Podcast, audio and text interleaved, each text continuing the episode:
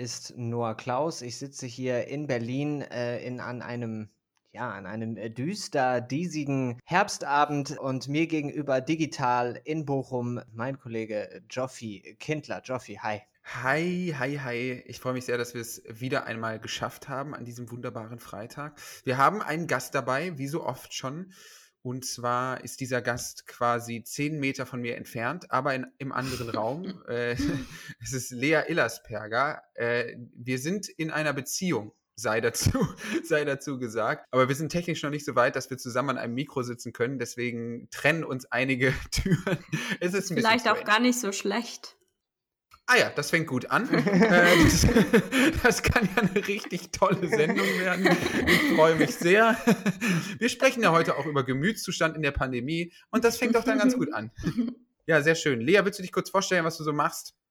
Ja, gerne. Ja, ich bin Lea. Ich bin hauptberuflich eigentlich Online-Aktivistin im Frauen- und kulturpolitischen Bereich, mache viel auf Instagram und ja, mit meiner Website habe natürlich auch nebenher einen Podcast, den ich aber gerade eigentlich nicht so bespiele. Ähm, und ich studiere äh, Kulturwissenschaften im Bachelor an der Fernuniversität. Das heißt, wir haben jetzt quasi heute zwei Leute aus der Kulturwissenschaft da. Ja, wow, wow, wow, hier, Kollegin. Das ja, hallo. aber ich bin ja noch in den Startlöchern. Nur du bist ja schon Profi. ich wollte gerade ein, ein gängiges Meme, was ja gerade so rumgeht, äh, bespielen und sagen, oh, du studierst, studierst, Kulturwissenschaft. Sag mir alles über Foucault, was du weißt. sehr, sehr, sehr, sehr schön. Ich wusste gar nicht, dass Profi auch ein akademischer Titel ist, aber neben Bachelor mhm. und Master ist man eben auch Profi. Und Noah Klaus ist Profi. So wissen die wenigsten, früher gab es nicht nur äh, den Magister und den Diplomstudiengang, sondern auch den Profi-Studiengang. den Profi-Studiengang. Wir haben uns tatsächlich auch bei einigen Leuten zu bedanken. Wir haben nämlich äh, finanzielle Unterstützung erhalten diese Woche und freuen uns natürlich sehr darüber. Dementsprechend sei kurz gesagt, herzlichen Dank Anna, Jano, Yannick, Amelie und Antje, die bisher uns finanziell unterstützt haben. Und natürlich, wie es bei guten UnterstützerInnen ist, sie schicken natürlich auch immer Investitionsaufforderungen mit dazu. äh, und uns wurde gesagt, dass der Ton quasi dem Inhalt nicht angemessen ist. Wir arbeiten dran. So viel sei gesagt. Ich mache das jetzt, ich mache das jetzt ganz Seibert-mäßig. Ja, ich sitze jetzt hier und sage, äh, die Information muss ich leider nachreichen. das liegt mir jetzt nicht vollumfänglich vor, die Lösung. Nein, aber wir arbeiten dran. Aber wir freuen uns sehr, dass, dass es Leuten. Das, was äh, Schabowski damals hätte sagen müssen. Ja? Das ist, soweit ich weiß. Äh, das, das, muss ich äh, nachreichen. Sofort. das muss ich nachreichen, sorry. das hätte er damals sagen sollen, ja. Schabowski, vielleicht, das wissen glaube ich gar nicht alle, das war quasi derjenige, der im Prinzip den Mauerfall medial angekündigt hat. So kann man es eigentlich sagen. Ne? Ist ein bisschen runtergebrochen, aber so kann man es eigentlich sagen, ja. oder? Der sollte übrigens, als ich äh, im Geschichtsleistungskurs früher war, da hat uns das, unser Geschichtslehrer hat gesagt, ja, eventuell machen wir noch so eine kleine Gesprächsrunde mit Günter Schabowski. Und ich dachte so, what, was, wirklich? Und dann ist er aber nicht gekommen. Er hatte irgendwie keine Zeit oder so. Ich war echt, ich war traurig. So, wie, wie viel, wie viel so ein kleiner Zettel, der so reingereicht wird in so einer Pressekonferenz, dann anrichten kann. Das ist eigentlich echt ziemlich. Und es gab tatsächlich, ich habe ja die Gysi-Biografie gelesen, das gab es bei der Linkspartei schon das ein oder andere Mal, dass mega Verwirrung war wegen irgendwelchen Zetteln. Halt so. Irgendjemand konnte eine Handschrift nicht lesen. Das finde ich auch so geil. In entscheidenden geschichtlichen Momenten hast du, krakelst du dann da so rum. nice. Ja, Leute, wir haben einiges vor. Wir haben einiges äh, auf dem Plan. Wir haben im Prinzip drei Themen, die wir abhandeln wollen. Willst du die kurz vorstellen, Noah? Ja, äh, wir haben ganz kurz gedacht, als erstes Thema geht es um äh, Pandemie und äh, Psyche. Wie geht es den Menschen und ihrer psychischen Gesundheit während äh, ja, Lockdowns, aber auch während, ja, man kann sagen, während der Herrschaft äh, des Virus generell, ähm, also im Prinzip seit März. Was hat das verändert? Vielleicht, mhm. also hauptsächlich zum Schlechten, vielleicht aber auch ein kleines bisschen zum Guten. Wir werden das vielleicht nochmal, wir werden das versuchen genauer aufzuschlüsseln gleich. Das zweite Thema ist die Frauenquote, die ja äh, diese Woche, also nicht nur, aber auch auf Twitter für ziemlich hohen Wellengang äh, auf dem Meinungsmeer gesorgt hat. äh, so könnte man es vielleicht äh, formulieren. Sehr schön formuliert. Das ist sehr schön, ja. am Ende, ganz am Ende geht es um, jetzt habe ich es schon fast wieder vergessen, hilf mir mal ganz kurz auf die Sprünge. Kulturvoucher, ne? Ja, genau. Also wir, es ist ja ganz wichtig, das werden wir gleich auch noch beim ersten Thema lernen, so ein bisschen sich die Zukunft wieder gewisser vorzustellen, formbar vorzustellen. Und deswegen fragen wir uns, wie kriegt man eigentlich den Kulturbetrieb wieder ans Laufen, wenn so ein bisschen durchgeimpft ist, wenn er wieder laufen darf? Das wird nämlich nicht von alleine passieren. Und äh, wir haben uns eine, ja, ein, ein wie, wie soll man sagen, vielleicht eine, eine, Ein Einfall, ein Einfall. Ein Einfall, ja genau. Es ist, wir haben einen Einfall, den wir gerne vorstellen würden und der, den können wir so unter dem Begriff der, der Kulturvoucher oder der Kulturgutscheine äh, subsumieren. Dazu aber später mehr. Das ist ganz revolutionär. Wir machen hier ganz utopisches Denken. ja, Leute, sollen wir vielleicht so einsteigen in Pandemie und Psy Psyche, in den Bereich PP? Ich hasse mich dafür, dass ich das gerade so zusammengefasst habe. Das nehme ich hiermit zurück. Wie geht's euch denn? Vielleicht fangen wir mal so an. Wie geht's euch denn? Ja, Leo, willst du, will, willst du mal präsentieren? Ich, ich nehme mich mal vornehm zurück hier. Starte du mal. also derzeit geht's mir eigentlich sehr gut. Ich glaube, dass ich sehr viel besser mit dem zweiten Teil Lockdown, sage ich jetzt mal, ähm, zurechtkomme als mit dem ersten. Und ja, ich glaube, das liegt natürlich auch daran, dass so ein bisschen der Impfstoff in Aussicht ist, dass man mhm. sich daran so ein bisschen festhalten kann. Und habe natürlich auch in den letzten Wochen immer wieder Tage, an denen es schwierig ist, aber definitiv besser, würde ich sagen. So langsam aber sicher wird die Zukunft wieder vorstellbar. Und Noah, wir lernen es ja auch gerade, da wir ein Buch zusammen lesen von Jens Beckert das, glaube ich, imaginierte Zukunft heißt, wenn ich mich nicht irre. Mhm. Und da geht es ja auch einfach darum, dass es dann schon so ist, dass auch Imaginationen der Zukunft, also auch die Fähigkeit, sich eine Zukunft äh, vorzustellen, auch als formbar vorzustellen, beeinflusst diese. Ja, also es ist so ein bisschen self-fulfilling prophecy und dementsprechend, ja, ich glaube, mir geht es ähnlich. Also mir geht es auch besser in diesem zweiten Teil Lockdown, weil die Zukunft am Horizont wieder ein wenig klarer erscheint und man zum ersten Mal wieder irgendwie so angereizt ist, darüber nachzudenken, wie danach es eigentlich weitergehen könnte. Und das war ja äh, im ersten Teil des Jahres überhaupt nicht so, wo man noch überhaupt nicht absehen konnte, wie lange dauert das jetzt und es kursierten Zahlen von, ach, das werden wir erst wieder 2022 alles machen können. Von daher, ja, teile ich das, teile ich so diesen Eindruck. Wie sieht es bei dir aus, Noah? Ja, ich habe das auch den Eindruck, dass hm, dass man ein bisschen schon routinierter mit der Situation umgehen kann. So mhm. habe ich das zumindest. Ich weiß natürlich nicht, wie die anderen Menschen das empfinden, aber von meinem persönlichen Eindruck her ist es so, dass ich mittlerweile die Regeln kenne, sage ich jetzt mal. Ähm, im Über aber auch nur im übertragenen Sinne, weil jetzt ganz genau die Regeln kenne ich eigentlich im Prinzip nie. Da, da, muss ich immer erstmal drüber informiert werden. Also im Sinne von, aha, hast du schon gehört, es wird alles wieder verlängert über Weihnachten und mhm. Silvester ist ja jetzt hier in Berlin, ist ja jetzt verlängert worden. Mhm. Stimmt, stimmt. Berlin hat ja gesagt, nee, Leute, hier lieber bunt, irgendwie, wir sehen das alles ein bisschen anders, ne? Ja, ja, ja, genau. Also hier wird damit argumentiert, dass hier schon natürlich die Infektionslage schon nochmal echt, also die ist schon, ja, happig ja, wollen wir es mal, ja. Wollen mal so ausdrücken. Mm, und was ich aber trotzdem, was bei mir auch noch sehr stark geworden ist in letzter Zeit, ist so dieses, diese, ja, das Gestresstsein trotz Lockdown. Kennt ihr das? Mhm. Mhm. Also, oh, das ist ein interessanter Punkt, ja. ja. Also, dass man eigentlich, also das war ja schon im, im Frühjahr so, dass man eigentlich dachte, oh, jetzt hier einen Roman schreiben oder zehn Romane lesen oder es, es wird jetzt irgendwie erstmal schön, legt euch zurück, Füße hoch vorm Kamin und so es ist ja de facto überhaupt nicht so. Man ist ja noch ähnlich gestresst mhm. wie vorher, bloß dass das jetzt irgendwie da drauf kommt, oder? Wie empfindet ihr das? Ja, also ähm, dieses Stresslevel, das ja jetzt erhöht ist und bei allen, also ganz vielen Personen erhöht ist, das äh, liegt ja auch mit äh, Sorgen, wirtschaftlichen Sorgen, Ängsten, ähm, mhm. also hängt es zusammen. Und das führt wiederum ja zu so einem Gefühl des Kontrollverlusts. Und ähm, es wurde eben auch in diesem Positionspapier, das wir ja jetzt wahrscheinlich noch mehr besprechen werden, ähm, aufgezeigt, dass durch so einen Kontrollverlust, je häufiger der kommt, desto eher geraten Menschen eben in ja, psychisches Unwohlsein oder sogar in Depressionen. Und das ist besonders jetzt in der jetzigen Zeit halt häufiger der Fall, weil sich viele einfach ja nicht in so einer, in so einem Routinenalltag befinden, in so, einer, in so einem Gefühl der Sicherheit. Und das fällt jetzt halt weg.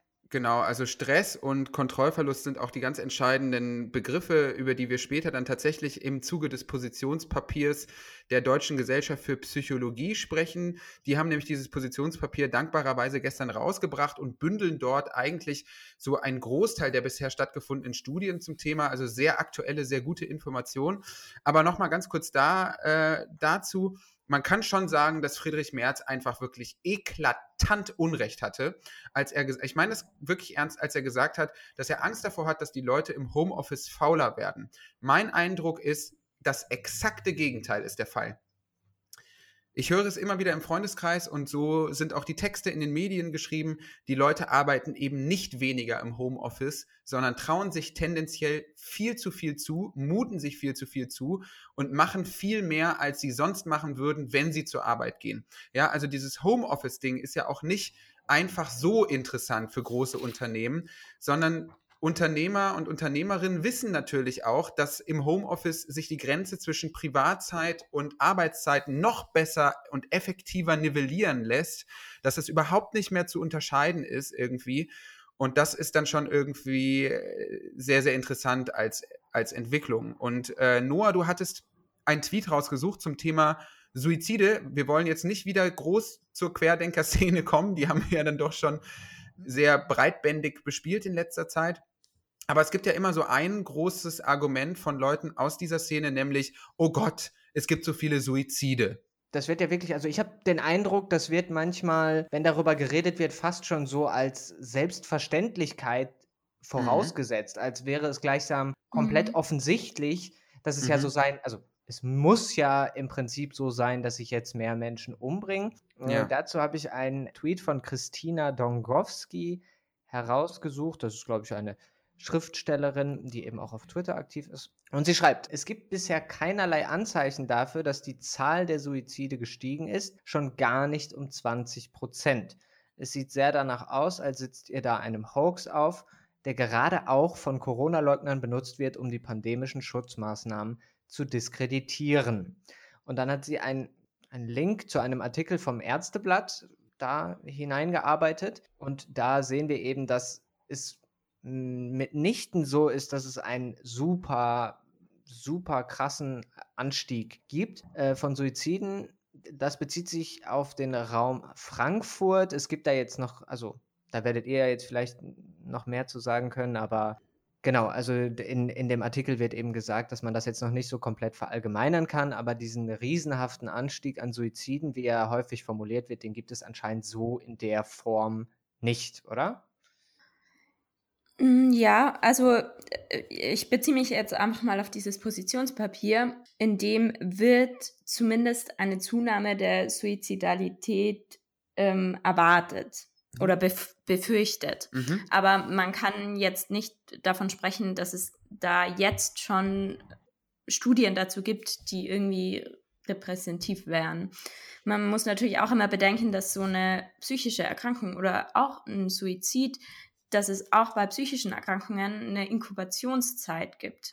also das Punkt. kann sich natürlich auch einfach nach hinten verlagern mhm. und noch dauern, aber natürlich kann man das nicht so verknüpfen oder das als Argument verwenden, weil es stimmt einfach nicht, dass es jetzt schon genügend Studien dazu gibt, dass diese Suizidrate gestiegen ist.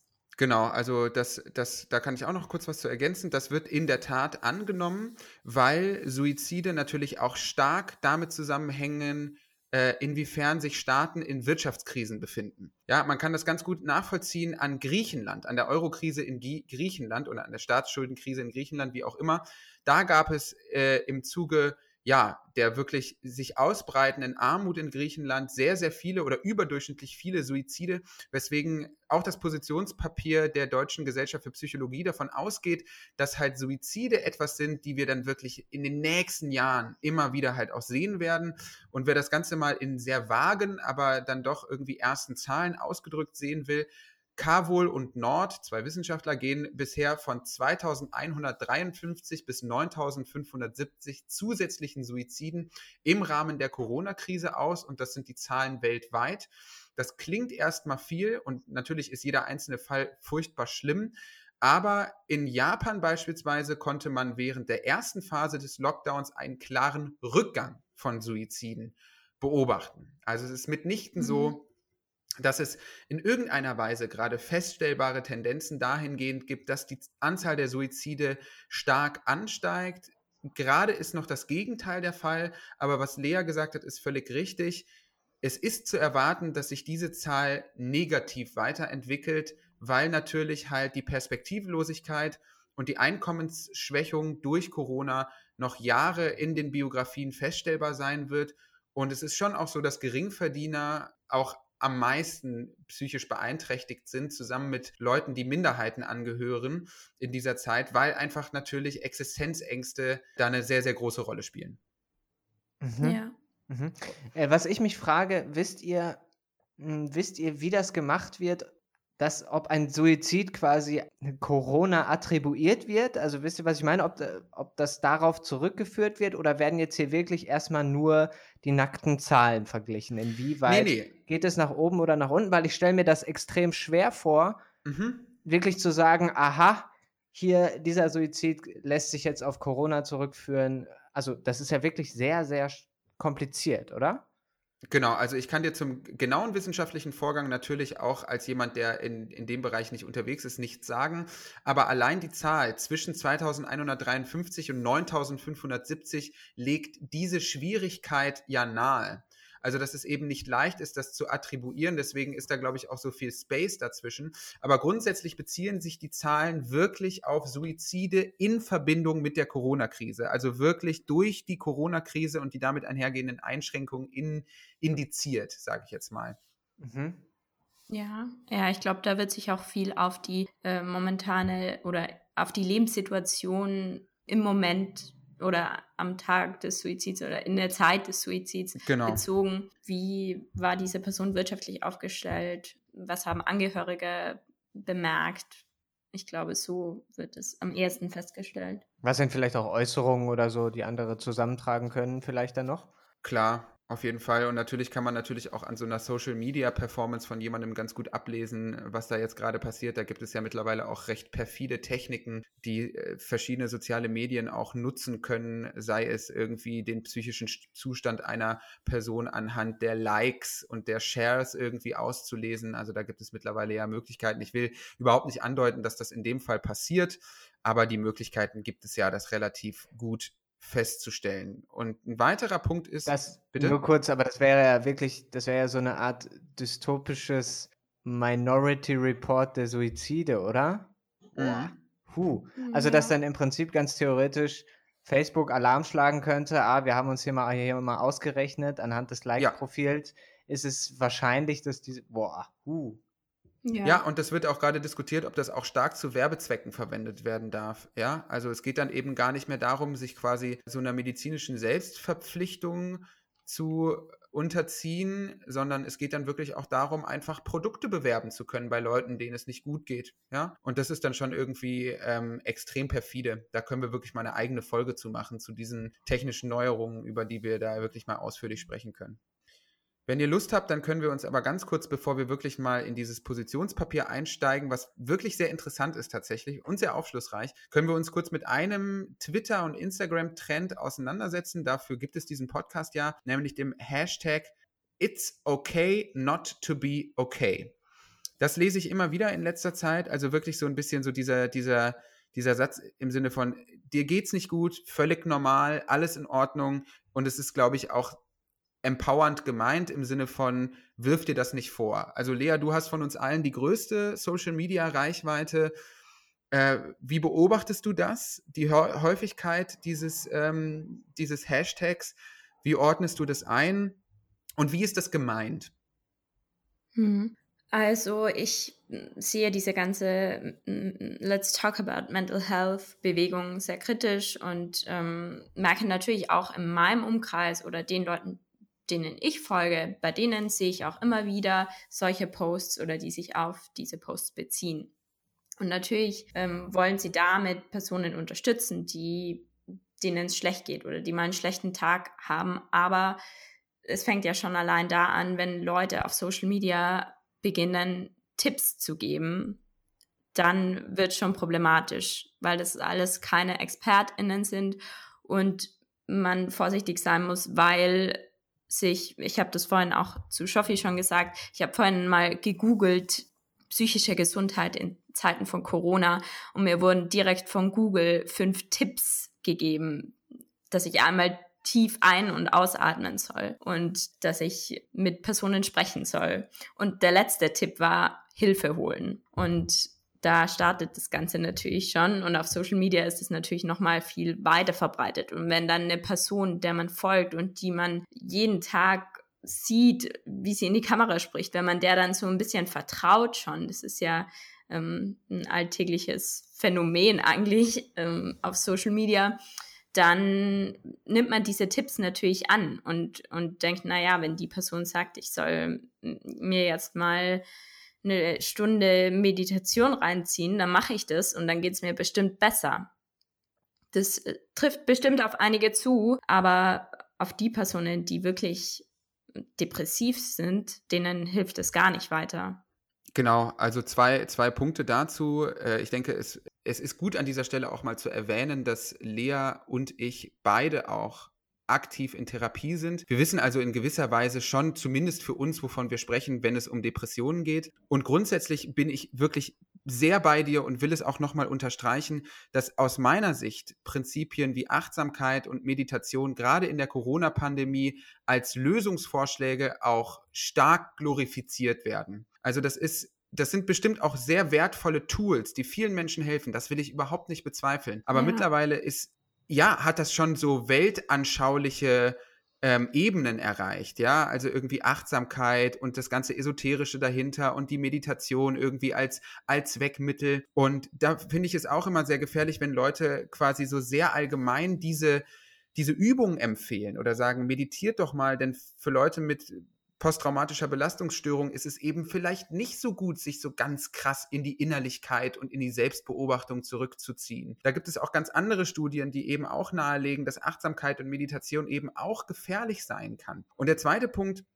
und da möchte ich gerne eine Kollegin von uns dann doch nochmal zitieren, nämlich Tabia Farnbacher, die auch in diesem Podcast schon zu Gast war. Und sie schreibt auf Instagram. Und ich finde, das ist ein klassischer Beitrag, der gerne auch ein paar Zeilen hätte länger sein können, weil er so klug ist. Sie schreibt, ich sehe viele Posts, die sagen, dass es okay ist, wenn man den ganzen Tag nur Netflix schaut, Junkfood isst und nichts schafft.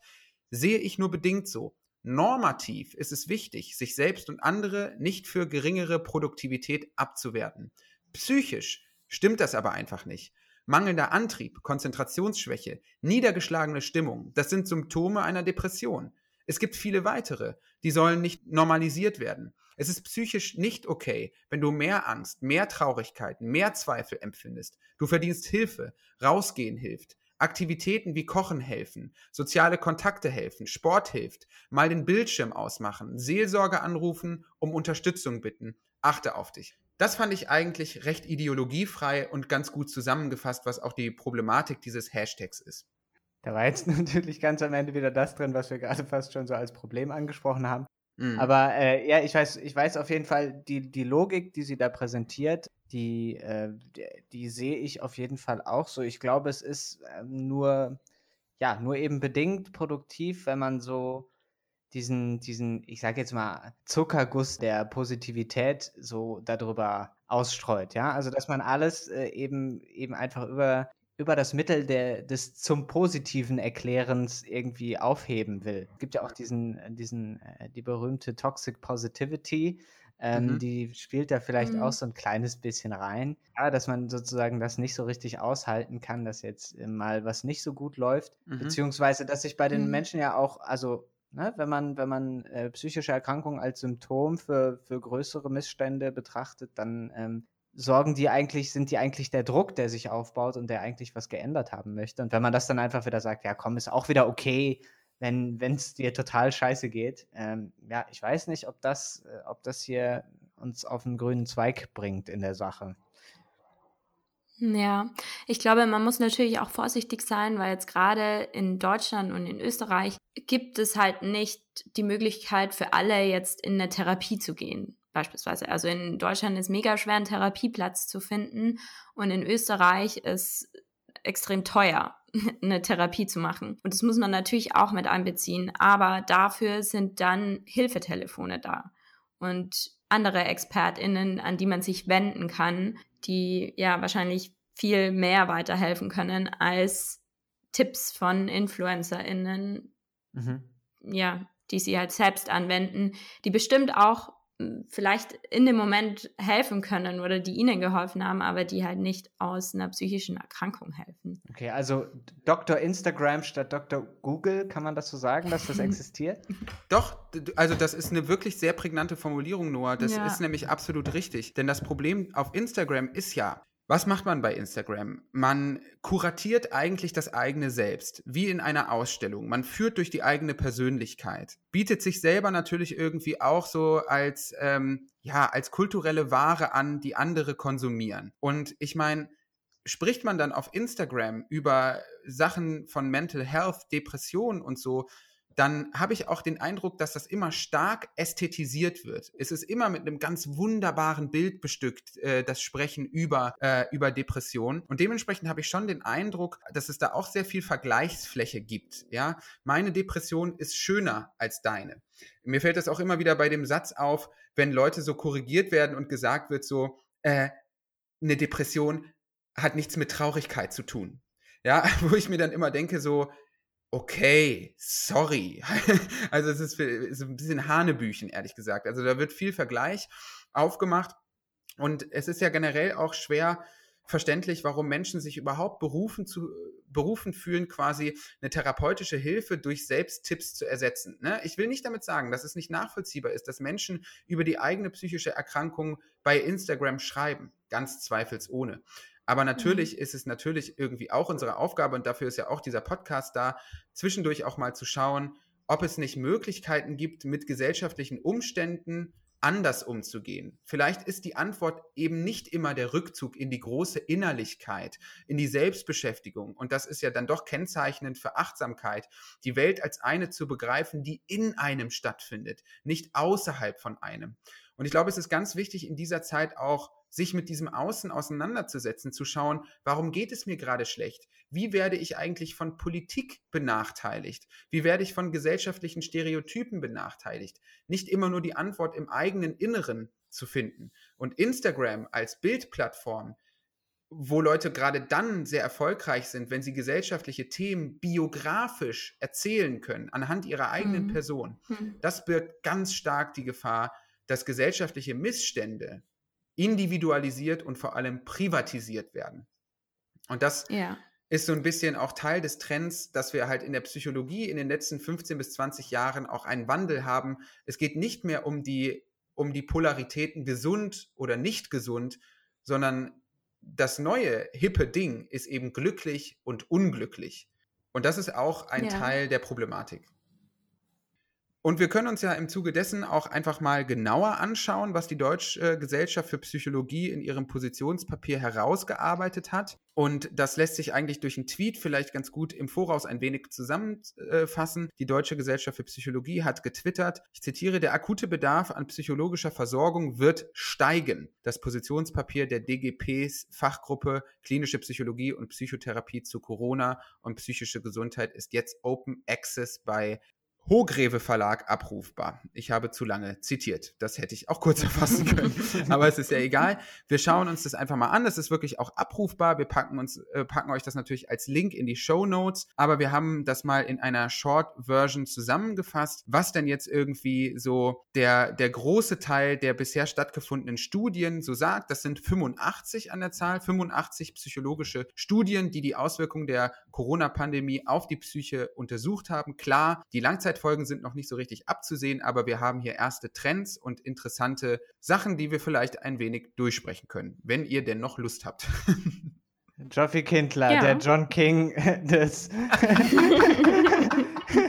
ja, also wir sehen hier in Schleswig-Holstein. Äh ja, also mir liegen jetzt die aktuellen Zahlen von Herzebrock Klarholz vor. Äh, wir gehen jetzt hier mal ins Karolinenviertel rein.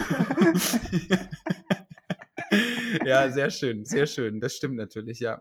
Also ich habe hier stehen, es gibt, also ihr habt zusammengefasst, es gibt eine deutliche Zunahme von psychischen Problemen in der Akutphase der Pandemie, also während des Lockdowns. Das hatte ich mir nämlich auch so ein bisschen überlegt, die Leute kommen schon irgendwie durch, aber es ist halt einfach ein Ach und Krach, das kann man ja einfach mal so sagen, oder?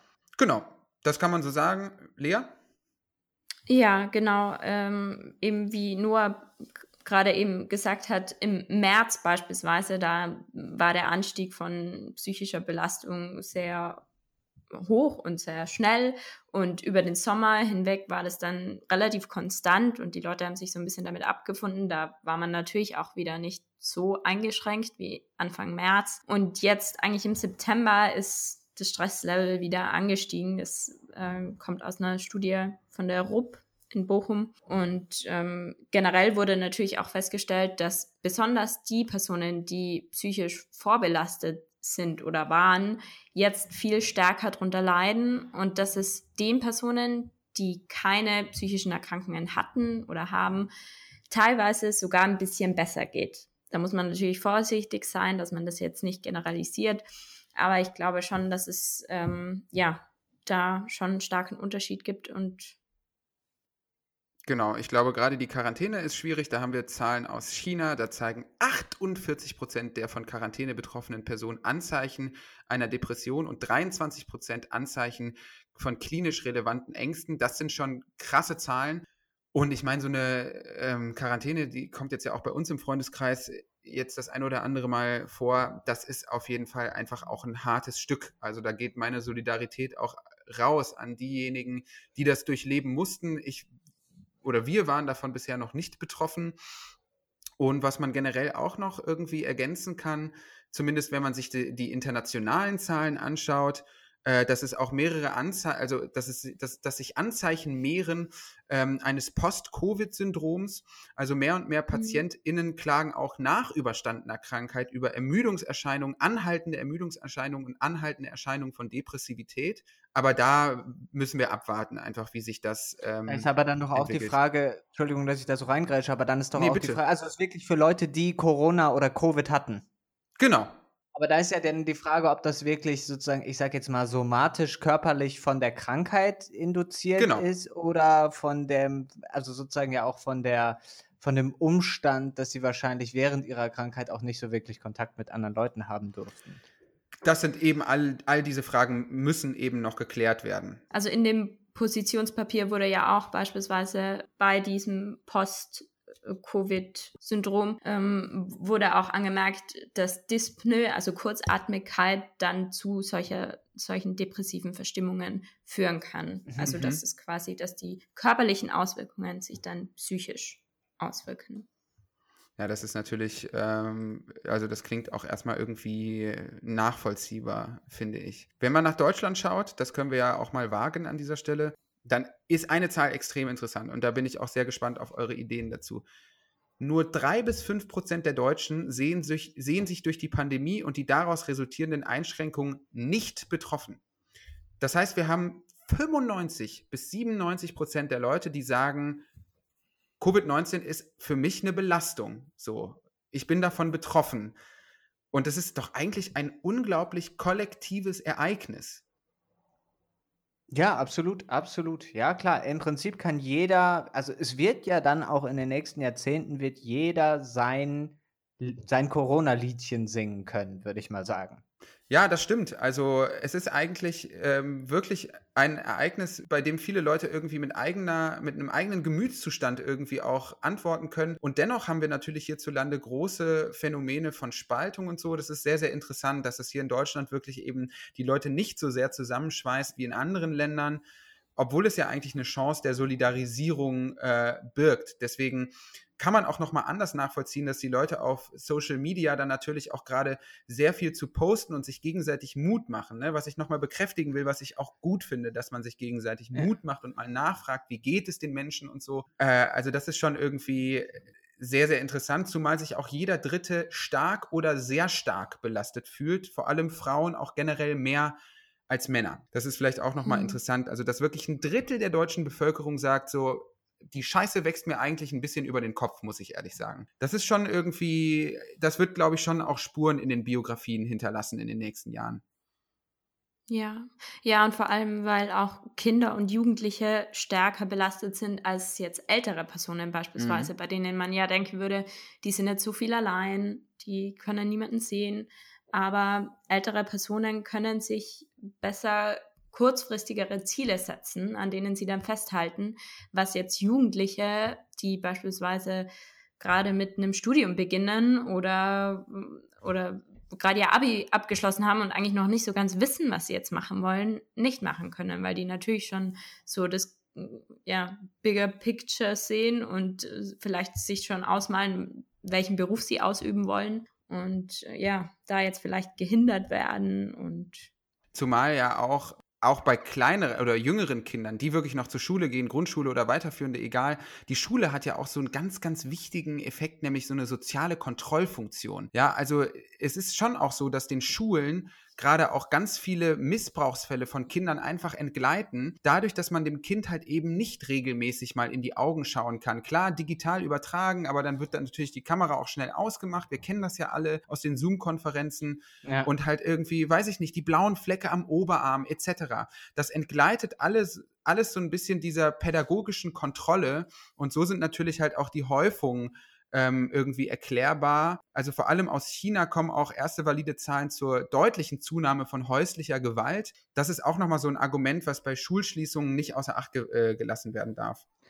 Mhm. Was ich noch als Gedanken hatte, war, dass äh, im März, als es ja eben neu hochkam, äh, fand ich, wurden diese ganzen Kompensationsmechanismen, ja, alles, was dann so kam, äh, okay, wir treffen uns jetzt bei Zoom und dann selbst dieses, dieses Klatschen für die Pflegekräfte am Fenster, was ja im Nachhinein dann so lächerlich gemacht wurde und wo, was man ja sicherlich auch kritisieren kann als so ein so ein gewisses, ja, so ein gewisses gesellschaftliches Lippenbekenntnis. Nichtsdestotrotz, der Impuls war da und es gab so eben den Schock gleichzeitig ähm, des Lockdowns, aber oder, oder der Beschränkungen, gleichzeitig aber auch natürlich auch so ein Aktionismus im Sinne von, was tun wir jetzt dagegen? Ich kann mich noch erinnern, wie ich dann ähm, mhm da losgefahren bin und gesagt habe, so jetzt äh, hier für die Obdachlosen gab es dann ja so, äh, so, so Stellen, wo man dann gesagt hat, man hier tun wir jetzt alles hin, was ihr irgendwie braucht und Lebensmittel und was nicht alles. Dann Zoom-Konferenzen unter Freunden war ja auch so ein Ding, ne? ne? Wie mhm. ich gerade meinte, ja komm, dann lass uns jetzt hier irgendwie bei der Zoom-Konferenz treffen. Und da, alles was das angeht, diesen frühen Aktionismus, der finde ich, der ist jetzt weg.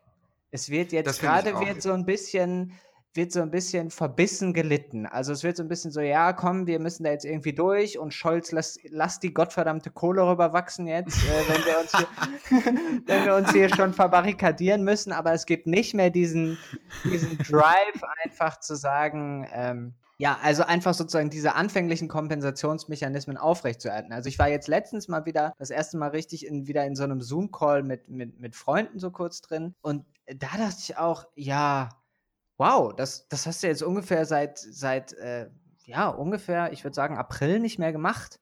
Ich dann dachte, ah ja, das Interesse daran ist ja dann auch schon doch relativ schnell verloren gegangen. So ging es zumindest mhm. mir.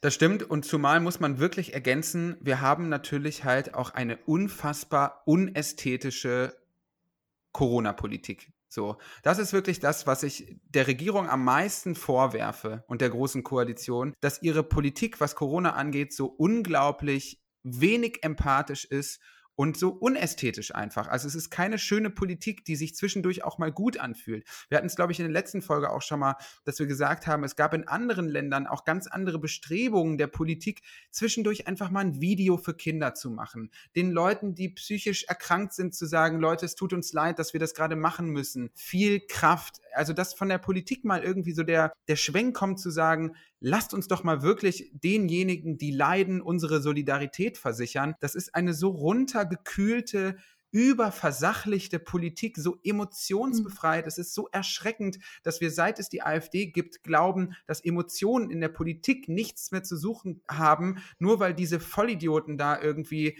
da so krass Panik geschürt haben. Seitdem ist das alles so runtergekühlt, so eiskalt und das stört mich schon enorm. Also weil das, was du nämlich gesagt hast, nur diese Bestrebungen müssten von der Politik irgendwie nochmal stärker angereizt werden. Klar, ich meine, jetzt kommt die Vorweihnachtszeit und jetzt gibt es natürlich immer wieder auch mehr Initiativen. Auch bei uns in Bochum kann man jetzt auch wieder ähm, Geschenkpakete schnüren für Leute, die wohnungslos sind. Da kann man sich natürlich sehr gerne dran beteiligen. Das ist mit Sicherheit eine gute Idee. Aber mir fehlt das auch total. So ein bisschen auch so ein anfängliches Nachdenken, wie kommen wir da gemeinsam wieder raus? Und ach, ich weiß nicht, ich finde das einfach doof. Ich, ich will mein Merkel-Paket. Ich will mein Merkel-Paket. Ich will das Merkel-Spielzeug einfach, ja. Gib mir den Bären, der geformt ist als Merkel. Gib, gib mir die Scheiße, ja. Ich will so ein bisschen in den Arm genommen werden von der Politik. Ist ja wohl ein nachvollziehbares Bedürfnis. Jetzt kotze ich hier aber wirklich mal ab. Möchte von Armin Laschet so richtig mal so geknuddelt werden, mal so freundschaftlich so, mhm. hey, kleiner Racker genannt oh. werden oder sowas. ja, auf jeden Fall. Ich will mal schön mit Armin Laschet im Buschfunk abhängen und mal eine Runde gegruschelt werden. Ja, das ist, das ist einfach oh. mein Bedürfnis. Hast du das Gefühl auch, Lea? Findest du es auch so unästhetisch, unsere, unsere Corona-Politik? Ja, definitiv. Also gerade äh, immer, ich, ich schaue mir ja auch immer diese Statements an, wenn es dann wieder zu einem neuen, zu neuen Beschränkungen kommt oder so. Ich habe das Gefühl, dass da Personen, die alleine wohnen, total ausgelassen werden. Also nicht nur, aber, aber bei denen fällt es mir immer wieder auf, vielleicht auch, weil ich einfach einige Personen kenne, die alleine wohnen und ähm, da habe ich das Gefühl, das wird einfach ausgelassen. Da muss man irgendwie selber damit klarkommen. In Österreich ist das natürlich nochmal ganz anders. Da, ähm, da darf man jetzt bei dieser momentanen Ausgangssperre als alleinstehende Person sich eine Person aussuchen, mit der man sich dann treffen kann. Die muss aber auch alleinstehend sein und die muss sich dann halt auch diese Person aussuchen, mit der sie sich dann auch treffen will. Also es, es wird dann alles so, so ein bisschen ins Private verlagert, weil man sich nicht so wirklich im Politischen damit auseinandersetzen will. Weil man weiß, dass es kompliziert ist und dass es schwierig ist, mhm. aber vor allem auch bei Kindern äh, führt das natürlich zu ganz konkruden, äh, konkruden, ganz kruden Konkurrenzsituationen. Ja, also das eine Kind muss sich das andere Kind aussuchen und das geht auch nur, wenn sich das andere Kind dann das andere Kind aussucht. Das ist ja eigentlich unvorstellbar krass. Und Leute, ganz ehrlich, ich weiß nicht, wie es euch geht. Das aber ist wie Mannschaften beim Sport aussuchen, nur in Richtung. Oh ja, ich hab's gehasst. Ja, der letztgewählte steht dann ja, da so ja. rum. Oh. Also wirklich, wie kann man, also oh, Outer Space einfach, wirklich, so diese Vorstellung. Haben die alle keine Kinder? Die haben doch alle Kinder. Lieben die ihre Kinder nicht? Das kann ja wohl nicht sein. Das ist ja zum Beispiel immer ein Vorwurf gegenüber Angela Merkel, ja? Sie hm. hat keine Kinder. Sie oh. ist empathielos gegen, also sozusagen, mhm. sie hat mhm. keine richtige Familie. Sie ist so die, die nicht äh, in den Kategorien von Eltern denken kann. Äh, das ist äh, ah. äh, im, im, im, rechten Bereich äh, und im konservativen Bereich ist das schon, äh, wird das ihr gegenüber schon immer als Vorwurf vorgebracht, ja. Bis man dann im nächsten mhm. Satz wieder sagt, Mutti Merkel. so ein bisschen, ja. Aber wenn, ganz ehrlich, immer wenn ich, ich sehe dann diese Pressekonferenzen und dann kommt der Söder und da sagt er, ja, meine Damen und Herren, die Lage ist sehr ernst. Und ich denke mir immer so, ja, ich weiß, Mann. Wir wissen es doch.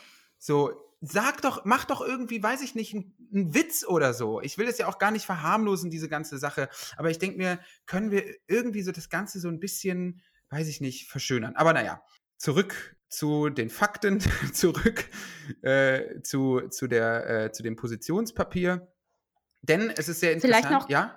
Sag mal, sag mal. Vielleicht noch raus. ganz kurz zu den Kindern, weil wir gerade über Kinder gesprochen haben. Bei Kindern ist es ja ganz oft so, dass die, wenn die psychisch erkrankt sind, das noch nicht wirklich fassen können für sich selbst oder mhm. verbalisieren können. Und die sprechen dann von Bauchschmerzen oder sprechen dann von, also die haben dann auch wirklich Bauchschmerzen oder Halsschmerzen, weil sie das einfach noch nicht so begreifen können. Und ich glaube, deshalb wird das auch einfach teilweise nicht so besprochen, zumindest nicht öffentlich, weil viele das einfach nicht wissen. Total, absolut. Und ich gerade, gerade Kinder brauchen ja halt auch äh, so Interaktionsformen, die halt Sozialität auch rahmen. Das war unnötig komplex ausgedrückt. Was ich damit meine, ist ja, dass es in der Soziologie mittlerweile auch übereinstimmend so verstanden wird, dass eine Interaktion dann erfolgreich ist. Und was ist eine erfolgreiche Interaktion? Das ist der Fall, wenn sich beide Interaktionspartner wohlfühlen mit dieser Interaktion, wenn das Ganze eingebettet ist in einen sozialen Rahmen, wenn ich eben weiß, wie meint der andere das Gesagte? Wer ist der andere? Mit welcher Intention nimmt er an der Interaktion teil? Und gerade in Zeiten von Digitalität und Pandemie und Berührungslosigkeit ist das natürlich für gerade Kinder noch viel schwerer. Äh, und natürlich für Leute, die generell nicht ein großes Selbstbewusstsein haben und generell dazu tendieren, Sachen überzuinterpretieren und da muss ich mich auch mit reinnehmen. Ich bin jemand, der sehr schwer entschlüsseln kann, wie meint jemand etwas, was am Telefon gesagt wird. Merke es bei mir auch in der Therapie, in der digitalen Form der Therapie. Dann denke ich mir, wie meint mein Therapeut jetzt dieses Nicken oder dieses Schweigen, was im, im Persönlichen viel leichter für mich dechiffrierbar ist. Mittlerweile bin ich einfach dazu übergegangen, einfach pedantisch zu fragen.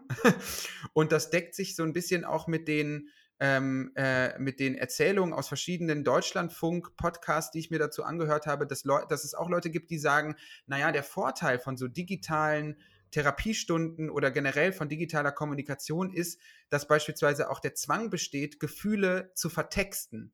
Während man im äh, Persönlichen einfach lächelt, um etwas auszudrücken, geht das am Telefon nicht und die Leute müssen ihre Gefühle erklären. Also da gibt es auch so ein bisschen, ein bisschen Optimismus auch bei Menschen und das ist ja irgendwie mhm. auch mal ganz interessant. Also das, das wird sozusagen als positiver Nebeneffekt deklariert, dass man eigentlich über, über, über die Telemedizin jetzt, sage ich mal, dazu gezwungen ist, noch viel stärker ähm, das in Worte zu fassen, was man irgendwie sonst vielleicht auch mimisch oder gestisch machen würde.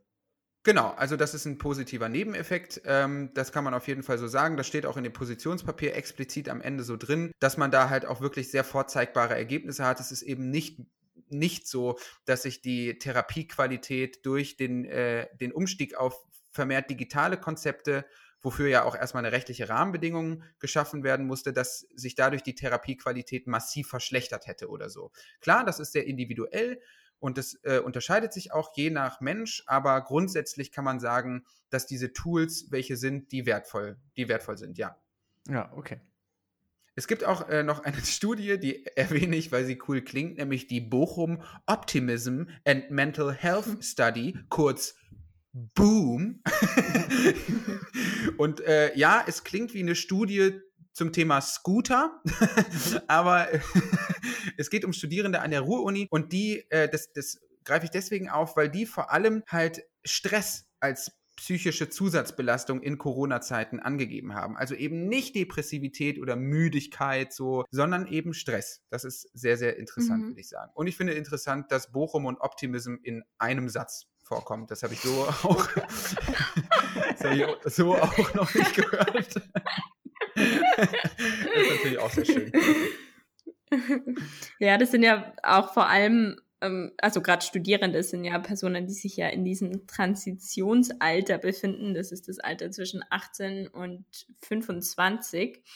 Und ähm, da spielt jetzt beispielsweise halt auch wieder die finanzielle Abhängigkeit eine Rolle, wenn Studierende, die, die sich davor selbst finanziert haben durch einen Nebenjob, der jetzt wegfällt, wieder von den Eltern abhängig werden. Und das führt unter anderem zu Stress und klar, dass, dass Transitionen im Allgemeinen sehr schwierig sind, sehen wir auch gerade in Amerika. Ne? Manchmal will man ja auch nicht übergeben. Kleine Geschichte, die ich vielleicht auch noch teilen kann, mhm. ist auch, ich frage mich auch, was das langfristig noch für äh, psychische also wie sehr man vielleicht sich nochmal so einige psychische Angewohnheiten, die man jetzt in der Pandemie bekommen hat, inwiefern die man die erst wieder verlernen muss. Also ich habe zum Beispiel einen ja, ein bisschen weitläufigeren Bekannten, der, äh, von dem ich jetzt erfahren habe, dass der zum Beispiel jetzt schon so lange halt niemanden mehr bei sich zu Gast hat und auch so lange nicht mehr so wirklich in der Öffentlichkeit war, dass er mittlerweile meint, er kann sich schon gar nicht mehr vorstellen, wie das ist, wenn eine andere Person als seine Freundin neben ihm steht. Oh, endlich sag das mal. Lea, es tut oh. mir leid, aber mir geht's genauso. Ich habe die, hab die Schnauze voll. Nein, also, aber dass ja. er sich das wirklich nicht mehr, nicht mehr so richtig vorstellen kann oder schon ne, bei dem Gedanken daran irgendwie nervös wird. Dann gibt es ja auch das, das haben, glaube ich, schon extrem viele Leute beobachtet, dass wenn man mittlerweile ja so Serien oder so guckt, die einfach in der ganz normalen Vor-Pandemie-Normalität spielen, dass man immer so denkt, so, ksch, ksch, auseinander, ihr habt keine Masken Was macht auf. ihr da? Was macht ihr da? Ihr könnt nicht so ja. voneinander stehen. Das merke ich in dieser Bar, geht raus! Maske auf. Voll. Aber das kennt man schon, oder ich kenne es schon von mir auch, dass ich das dann so wahrnehme. dass ich mir dann denke, wie, die können sich ja gar nicht treffen gerade. Tinder-Dates sind ja verboten in Österreich. E echt? Ja, es, war jetzt zum Beitrag von der Zeit im Bild, das ist diese Nachrichtensendung in, in Österreich. Und da stand eben, dass ähm, eben die Ausgangssperre äh, weiterhin gilt und, und wie, wie lange das halt noch geht. Und dass aber eben so flüchtige Bekanntschaften wie Tinder-Dates äh, dass das nicht zu den engsten Kontakten zählt. Und dass äh, der Weg zur Arbeit oder so, das ist ja erlaubt, dass man da rausgeht oder dass man äh, dann arbeiten geht. Und dazu zählt auch, zählen auch ehrenamtliche Tätigkeiten, wie beispielsweise die des Nikolaus. Und da haben eben jetzt Leute so Memes gemacht, dass ich Tinder-Dates jetzt nur noch als Nikolaus verkleidet treffen oder so. Make Tinder Ehrenamt again. Das ist mein Slogan heute hier. Aber äh, dazu passt auch ein bisschen, dass es natürlich auch positive Auswirkungen der Corona-Pandemie gibt. Das klingt sehr zynisch, aber ich sage das, weil natürlich auch dazu befragt wurde. Eine äh, Sybay-Umfrage hat ergeben, dass 73 Prozent der Befragten auch positive Auswirkungen dieser Pandemie beschreiben. Und vor allem 47 Prozent nennen da die Entschleunigung des Alltags und 31 Prozent sagen, sie können sich mehr auf das Wichtige im Leben konzentrieren. Und das passt zu einer Statistik des Statistischen Bundesamtes, denn es werden aktuell wirklich eklatant mehr Scheidungen eingereicht. Und das ist ja schon interessant so, denn die ein oder andere Ehe scheint dann nach eingängiger Reflexion eben nicht zum Wichtigen des Lebens zu gehören. Ich meine, klar, so äh, vor allem, wenn man, wenn man eben in beengten, also ne, in einer räumlich oder wohnungstechnisch beengten Situation lebt, merkt man natürlich dann auch wirklich sehr, sehr doll, äh, wo dann halt eben die kleinen Schwächen des Partners oder der. Das darf wirklich auch nicht, un, äh, nicht unerwähnt bleiben. Also es gibt halt wirklich unglaublich viele Menschen in Deutschland, die erstens wirklich unter dem Existenzminimum leben. Da gab es jetzt letztens eine Zahl von der Tagesschau, ich glaube, es waren 16 oder nur 16 Prozent der Menschen in Deutschland. Schon, ja, ja, ja.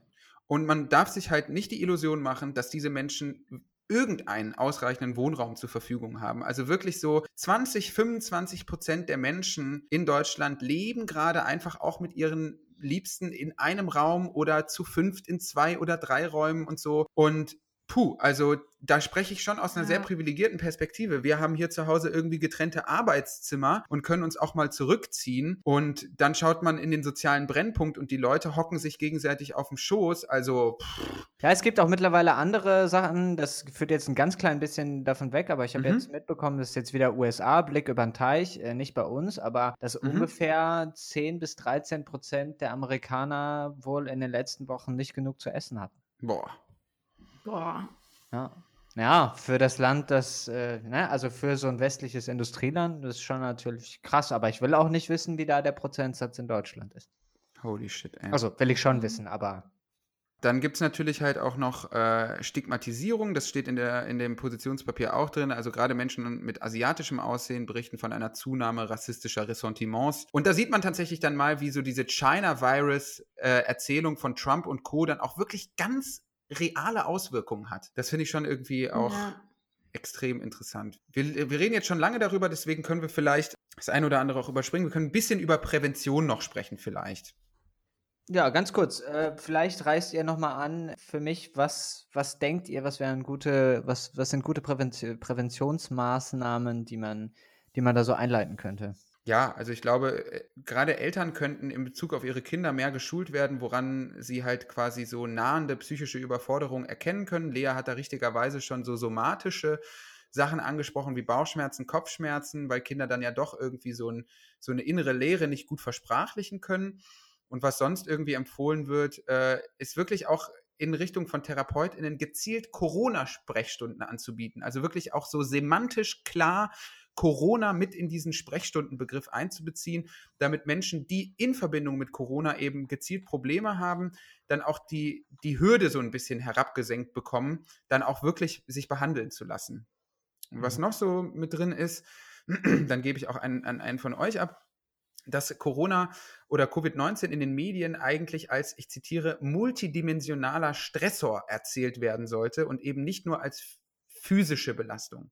Ja, also dass man da wirklich dann auch gezielt aufklärt, dass es natürlich auch psychische Beeinflussungen gibt und so, dass es natürlich auch schwierig ist und solche Sachen. Ich glaube, man muss da natürlich immer trotzdem unterscheiden in Personen, die jetzt sage ich mal sehr anfällig für psychische Erkrankungen sind oder die eben schon eine psychische Erkrankung hatten. Es ist ja, es treten ja sehr häufig oder die meisten psychischen Erkrankungen äh, treten ja auch eben in diesem jungen Erwachsenenalter schon auf. Oder bei denen ist es zumindest sehr ähm, wahrscheinlich, dass sie nochmal rückfällig werden in solchen Krisenzeiten. Und ja, dass man da dann gezielt eben Therapie einsetzt. Und ja. bei den anderen steht auch viel so un universelle Prävention. Da bin ich mir gar nicht so sicher, was damit jetzt genau gemeint ist. Aber ich schätze mal, ja, soziale Kontakte, Sport, das, was Tabea vielleicht auch in ihrem, in ihrem Post geteilt hat. Ja, das sind ja auch so Ratschläge, die kann man ja auch nachvollziehen. Also es ist ja hinlänglich bekannt, dass sozialer Kontakt und Kochen und solche Geschichten und Sport, dass das hilfreich ist. Worüber ich mich dann bei Instagram eher störe, und es ist ganz gut, dass wir dazu nochmal kommen, weil da habe ich noch einen Punkt, ist wirklich so diese, diese wirklich küchenpsychologischen Tipps, ja. Also, dass man dann wirklich so ganz in die Tiefe gehend den Leuten empfiehlt, wie sie ihr Leben zu leben haben, das finde ich immer so ein bisschen gefährlich. Und eine Studie hat ergeben, auch nochmal zum Thema Prävention, ne, auch eine Studie der Uni Bochum, ey, die sind ja auch am Start hier bei uns in Bochum, ne? Mhm. Ey, die mhm. feuern hier die Forschung durch Lecco Mio. Das hat ergeben, wer sich in der Pandemie weniger in den sozialen Medien aufhält, kann durchschnittlich mit einer positiven Auswirkung dieser Medienkonsumreduktion auf die eigene Psyche rechnen. Ist ja auch vielleicht eher so kontraintuitiv, weil ja viele Leute sagen, ja, bleibt in Kontakt über die sozialen Medien. Aber es kann dann eben auch ganz gut sein, zwischendurch mal abzuschalten, wenn man das so sagen darf. Generell gibt es natürlich eine riesengroße, eine riesengroße Zunahme an Medienkonsum. Vor allem Streaming und Podcasts profitieren enorm von der Corona-Pandemie. Das Fernsehen hatte im März so ein kleines Hoch und dann haben wieder alle gemerkt, ah nee, ah, nee. Oh, ist das immer noch mein Brit. Kein Social Media. okay. Fuck, ey. Ja, dann sind wir ja hier mit diesem Podcast total an der falschen Adresse, wenn wir die ganze Zeit auf Twitter rum lurken, ey. Ja, aber wir pro pro profitieren natürlich vom Podcast-Hype. Das ist natürlich ja. ganz gut. Einen letzten Punkt, den wir vielleicht noch kurz besprechen könnten, der muss besprochen werden aus meiner Sicht. Natürlich leiden Angehörige von Minderheiten gerade ungleich mehr im Durchschnitt unter der Pandemie, also gerade die LGBTIQ-Community, da fallen gerade ganz viele Safe Spaces einfach weg. Vor allem in Kleinstädten, wo es eben nur den einen Verein gibt, wo die Leute hinkommen. Gerade für die Leute, die sich halt natürlich auch irgendwie gerade nur in dieser Community wohlfühlen, die gerade in Übergangsprozessen sind. Ähm, die sich halt in anderen, bei anderen Anlässen noch nicht trauen, andere Kleidung zu tragen oder einzufordern, dass man mit sie mit anderen Pronomen anspricht. Also ich glaube, das sind krasse Verwerfungen, die vielleicht auch zu wenig beleuchtet werden und wo ich mir ebenso von der Politik wünschen würde, dass darauf auch mal ein bisschen mehr eingegangen wird. Also wie es dann da wirklich aussieht, weil da greift nochmal dieses Argument davon, dass soziale Prozesse eigentlich aus Reduktion von Komplexität und Ungewissheit bestehen, also dass äh, Sozialität dann besonders gut gelingt, wenn Gewissheit besteht, gerade bei Menschen, die sich mit ihrer Identität eben nicht einig sind, die Ungewissheit spüren in sich drin, im Verhältnis mit sich selbst, sind natürlich ist dieser Wegfall von Begrüßungsritualen, Blicken, äh, Lächeln sehen beim anderen Menschen, das führt natürlich zu einer Steigerung von Ungewissheit und Unsicherheit. Ich glaube, wir können dann auch weitergehen, wenn ihr Lust habt. Nee, ich wollte nur noch kurz sagen, dass ich mir vorstellen kann, dass diese Safe Spaces jetzt auch so ein bisschen ins Internet verlagert werden, auch wenn die dort natürlich überhaupt nicht, also überhaupt keine Safe Space sind. Aber ja, dass da auch diese Szene oder, oder die Leute ähm, dort nach Antworten suchen. Und es gibt auch Studien schon dazu, also wie sich ähm, Pandemie auf die Psyche von, ja, eben Menschen auswirkt, die eben nicht irgendwie dem, dem Gesell der gesellschaftlichen Norm entsprechen, sage ich jetzt mal ein wenig dekomplex. Und da wird auch schon vermutet, dass dort natürlich Einsamkeit, vor allem innerhalb der Ursprungsfamilie ähm, besonders stark ausgeprägt sein kann. Es gibt wiederum aber auch eine, eine Studie, die mir empfohlen wurde von einer Bekannten, die äh, tatsächlich auch zu bedenken gibt, dass es eine Tendenz dahingehend gibt, dass gerade halt irgendwie auch das kurzzeitige Aussteigen aus LSBTIQ-Communities dazu führen kann, dass Leute sich wohlfühlen, weil man, weil es auch Menschen gibt, die gerade innerhalb dieser Communities sehr stark das Bedürfnis haben, perfekt in die Community zu passen und dass quasi auch dort irgendwie eine Reduktion von Sozialkontakten nicht unbedingt per se sich negativ auswirken kann. Also sehr, sehr interessante Forschung, die da gerade betrieben wird da wird man auch noch abwarten müssen. Es ist quasi so ein bisschen ambivalent. Es ist ambivalent, es lässt sich eben nicht so logisch herleiten, wie man erstmal so intuitiv denkt, im Sinne von, ja, das muss dort ja auch natürlich schlimmer sein. Das muss es eben nicht zwangsläufig. Also da ist es dann gut, sich da selber noch äh, reinzulesen und diese Studie, ich öffne sie jetzt gerade mal ganz fix, damit ich auch da nochmal was zu sagen kann. Wir hauen sie natürlich auch in die Show Notes. Es ist ein Journal von Pachang, Pachankis ist der Name soweit ich das jetzt hier richtig ausspreche. Wahrscheinlich nicht. Aber wir, doch, ich spreche, spreche glaube ich, ganz richtig aus. Aber nur wir Mut, hauen nur es in Mut. die Show Du sprichst es total richtig aus, Jeffy. es tut mir so leid, Leute. Ihr habt es ja auch bestimmt schon gemerkt, liebe Hörerinnen und Hörer dieses Podcasts. Noah ist hier zuständig für den anglophonen Teil. Ich frage dann immer, ja, was heißt denn das, Mensch? Ne? Übersetzt das doch mal. Ich tue auch immer so, als müsste Noah das für die Hörerinnen und Hörer übersetzen. Ich frage für mich, Leute. Aber ja, das, ist, das sind sehr, sehr interessante Punkte und ähm, da kann man dann nochmal expliziter nachlesen. So, weiter im Text, liebe Leute. Weiter im Ja. Text. Frauenquote in Vorständen. Ich kann ja mal einmal ganz kurz so ein bisschen äh, der, den Eisbrecher spielen. Also der Stern ist mit einer großen, ja, mit einem großen Titel rausgekommen. Äh, 40 erfolgreiche Frauen sagen, wie die Quote uns allen nützt. Äh, hier großes Zitat: Ich bin eine Quotenfrau, ja. Und ähm, ja, also es ist generell ein, ein großes Lob der Frauenquote und äh, eben einige Frauen stehen da mittlerweile sehr, sehr selbstbewusst äh, zu. Jetzt die Frage noch mal ganz kurz, ähm, was bedeutet Quotierung? Also das ist, ja, man kann sagen, eine gesetzliche Regelung, bei der, be, bei, bei der die Besetzung von neuen Posten, insbesondere von Spitzengremien, mh, eben pari pari geschehen soll. Ja? Also es soll darauf geachtet werden, Mhm. dass gleich viele Frauen und Männer in diese Positionen gelangen. Das stößt aber in der konservativen und rechten Szene auch auf Unmut und auch bei Frauen. Ich habe hier dann vielleicht noch mal ein, ähm, ein Tweet von Linnea Findeklee. Sie ist bei der CDU und absolut gegen die Quote, eine Transatlantikerin laut ihrer Twitter-Bio und schreibt, die Frauenquote ist zutiefst undemokratisch, sexistisch, beleidigend, leistungsfeindlich und rückständig. Kompetenz statt Quote, Ausrufezeichen. Ja, äh, vielleicht mal ja, einfach mal an euch beide, aber spezifisch an Lea. Äh, was, was ist so deine, deine Vorstellung? Bist du eher dabei bei dem Gedanken der Quote oder würdest du da, hast du auch deine Bedenken dem gegenüber? Ich weiß, ich frage jetzt sehr brutal direkt, aber Ja, ich, ja, vielleicht teilst du uns einfach deine ich kann Gedanken. hier gar nicht so eine direkte Antwort geben Ja. darauf. Vielleicht nur einen Aspekt.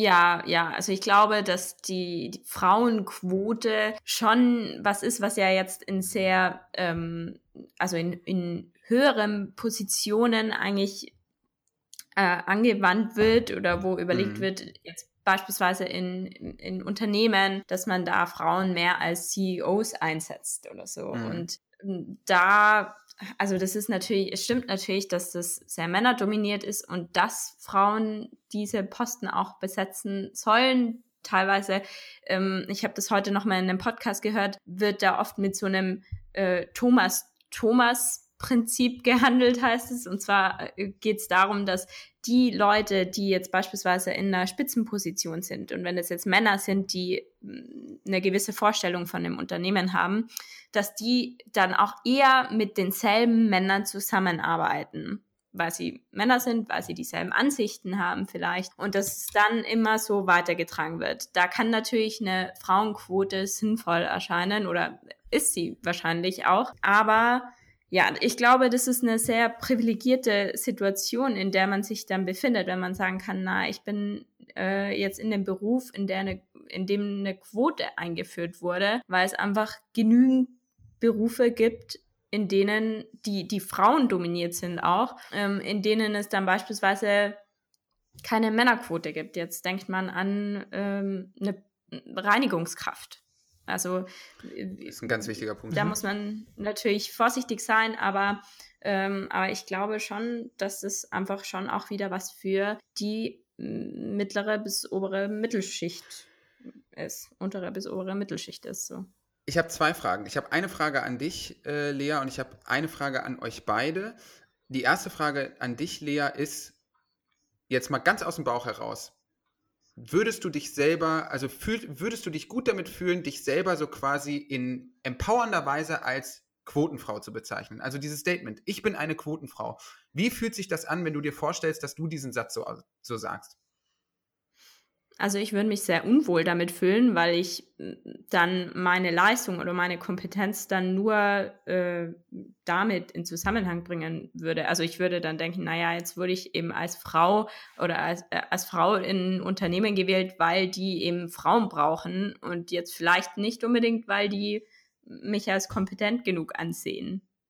Das ist so meine mhm. Einstellung dazu. Das kann ich nachvollziehen und bevor ich zur zweiten Frage komme, dann auch nochmal dazu es sei ja auch die Frage gestattet, wie sinnvoll ist es eigentlich, einen beschissenen Begriff überhaupt positiv neu zu besetzen? Ja, also warum überhaupt noch mit diesem Begriff weiter operieren, mit Quotenfrau?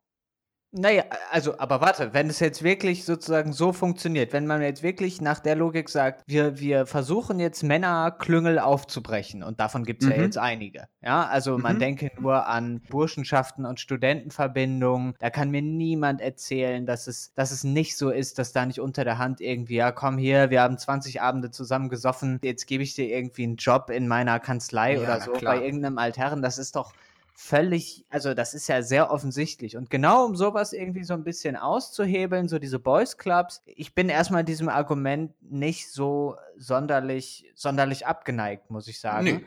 Ähm, und dann halt zu sagen, ich bin halt eine Frau, die es über die Quote geschafft hat. Ähm, ich, klar, ich kann das natürlich verstehen, dass, dass man sich dann, also dass man die Angst hat, dass die eigene Leistung dadurch sozusagen entwertet wird.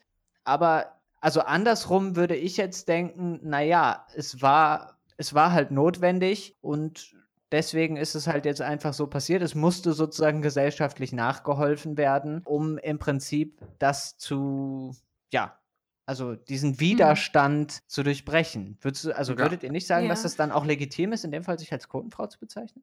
Legitim ist das so oder so. Ja, also ja, das ist ja, ja, niemandem vorzuschreiben. So und die Analyse, die du vorgebracht hast, teile ich absolut. Ich finde die Frauenquote auch extrem nachvollziehbar und mit Sicherheit sorgt sie für eine systemimmanente Verbesserung. Also innerhalb des Kapitalismus macht sie das System ein wenig besser. Und das ist erstmal natürlich zu begrüßen, weil zu sagen, das System muss sich erst ändern und dann wird es besser, wäre zynisch. Nur die Frage, die ich mhm. mir stellte oder die Kritik, die ich angedeutet habe, war eine semantische. Also wirklich zu fragen, ist es gut, ein altes, sehr negativ konnotiertes Wort umzudeuten oder sollen wir einfach ein neues Wort, eine neue Sprache ah. für die Beteiligung von Frauen eben mhm. an lukrativen Jobs suchen? Und das ist ja dann auch nochmal eine ganz andere Frage. Das, darauf zielte quasi meine mhm. Kritik hin, dass es ja immer auch ein Mythos ist, dass man glaubt, man könnte Begriffe, die über Jahre negativ geprägt sind, einfach so umkodieren. So, das halte mhm. ich immer für so ein bisschen utopisch als Gedanke und dahin, da, da, darauf zielte meine Frage. Genau. Und jetzt wäre meine zweite Frage, beziehungsweise mh, hm, ich verstecke sie eigentlich eher hinter einer Aussage und dann können wir das zusammen diskutieren. Ähm, meine These ist, dass wir vor allem dort ein Problem mit weiblicher Ausbeutung haben, wo die Frauenquote eben explizit kein Problem ist. Das hast du eben schon angedeutet, Lea. Ich habe immer den Eindruck, eine Sache geht nämlich unter, nämlich dass es in ganz vielen Berufsständen so ist, dass die Frauenquote natürlich bereits gegeben ist. In sozialen Berufen, in eben ja, Berufen wie bei den Reinigungskräften.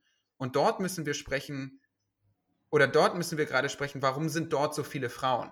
Ja, also das, das Problem der großflächigen Ausbeutung in Deutschland ist gerade eben in den Bereichen ein riesen, riesengroßes Problem, wo Frauen in der Überhand sind. Ja, absolut. Ähm, ich wollte nur noch mal kurz auf ähm, meine Aussage vorhin eingehen, weil ähm, ich gerade noch mal darüber nachgedacht habe. Es geht ja in Unternehmen auch nicht darum, immer also häufig schon, aber nicht immer darum, nur kompetente Leute einzusetzen oder nur äh, Leute, die halt fachlich das beste Wissen mit sich bringen, sondern dass man Unterne Unternehmen relativ divers gestaltet. Also so sehe ich das zumindest und ich glaube, so ist es auch ähm, im modernen, in modernen Unternehmen angesehen. Und ähm, das wollte ich nur noch mal kurz dazu anmerken, dass ich mich dann nicht da in meiner äh, Kompetenz gekränkt fühlen würde oder nicht nur, sondern ja. Du sprichst ja einen guten Punkt an, weil darüber können wir auch mal sprechen, weil lass uns doch einfach mal auch auf die andere Seite schauen und uns angucken, was Gegner und Gegnerinnen von der Quote gegen die Quote sagen. Das Hauptargument ist immer, das ist doch aber jetzt wirklich auch sexistisch, weil dann geht es um Geschlecht und nicht um Leistung. Also dieser mhm. Leistungsbegriff mhm. ist ganz, ganz zentral. Oder? Beobachtet mhm. ihr das ähnlich? Mhm. Naja, aber wenn es nicht um Geschlecht geht, warum gibt es denn dann keine Frauen da oben? ja. ja. Also das finde ich immer so ein bisschen, ja, es geht nicht ums Geschlecht, es geht hier um Leistung. Und du willst mir wirklich erzählen, dass es irgendwie nur Männer gibt, die Banken und, und DAX-Unternehmen führen können? Also das ist so ein bisschen so, ja, also ich finde da so ein bisschen, das ist so ein bisschen, also das Argument, finde ich, zieht nicht so, finde ich, zieht einfach nicht so ganz. Weil es ja, ja schon einfach ein Thema ja. ist. Also jetzt einfach ja. dann irgendwie, gerade wenn es einem passt, zu sagen, ja, also Entschuldigung, äh, äh, Geschlecht soll jetzt ja hier aber mal gar keine Rolle spielen. Bitte.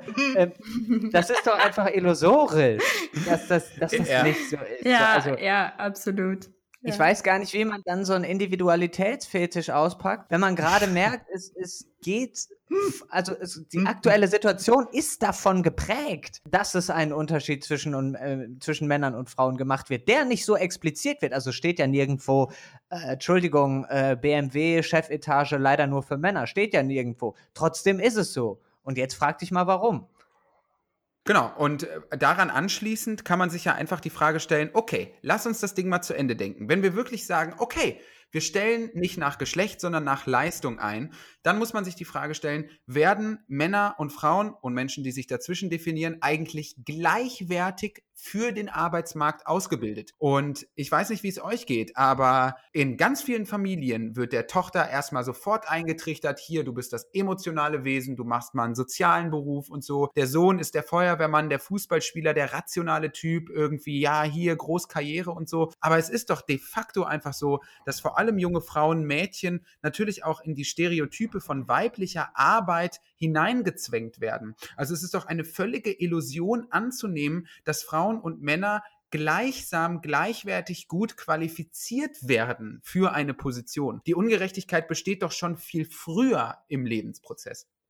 Ja, absolut. Also mir wurde definitiv auch mal gesagt, beispielsweise, als ich überlegt habe, Medizin zu studieren, dass ich das besser nicht machen soll, jetzt nicht in meiner eigenen Familie natürlich, aber, ähm, aber von außen, dass, dass ich das lieber lassen soll, weil es so ein schwerer Beruf für Frauen ist. Also dass Ärzt, Ärztinnen äh, es viel schwerer haben, weil da so krasse Hierarchien sind und da natürlich die Primars eigentlich immer Männer sind. Und äh, ein Tweet von Jenny Kallenbrunnen bringt es ganz gut auf den Punkt. Sie sagt, ein Mann, der eine Kollegin auf Augenhöhe hat, kann sich sicher sein, dass sie kompetenter, besser ausgebildet, stärker ist als er. Denn für sie war es ein viel härterer Weg, an dieselbe Position zu kommen. Als Mann würde mich das auch nerven. Das ist natürlich sehr generalisierend. Da kann man natürlich auch so ein bisschen Ideologie dann mal rausrechnen. Wir schmeißen mal kurz den Ideologie Absorbator an. Wir saugen mal ein wenig was raus. Aber grundsätzlich ist das natürlich richtig.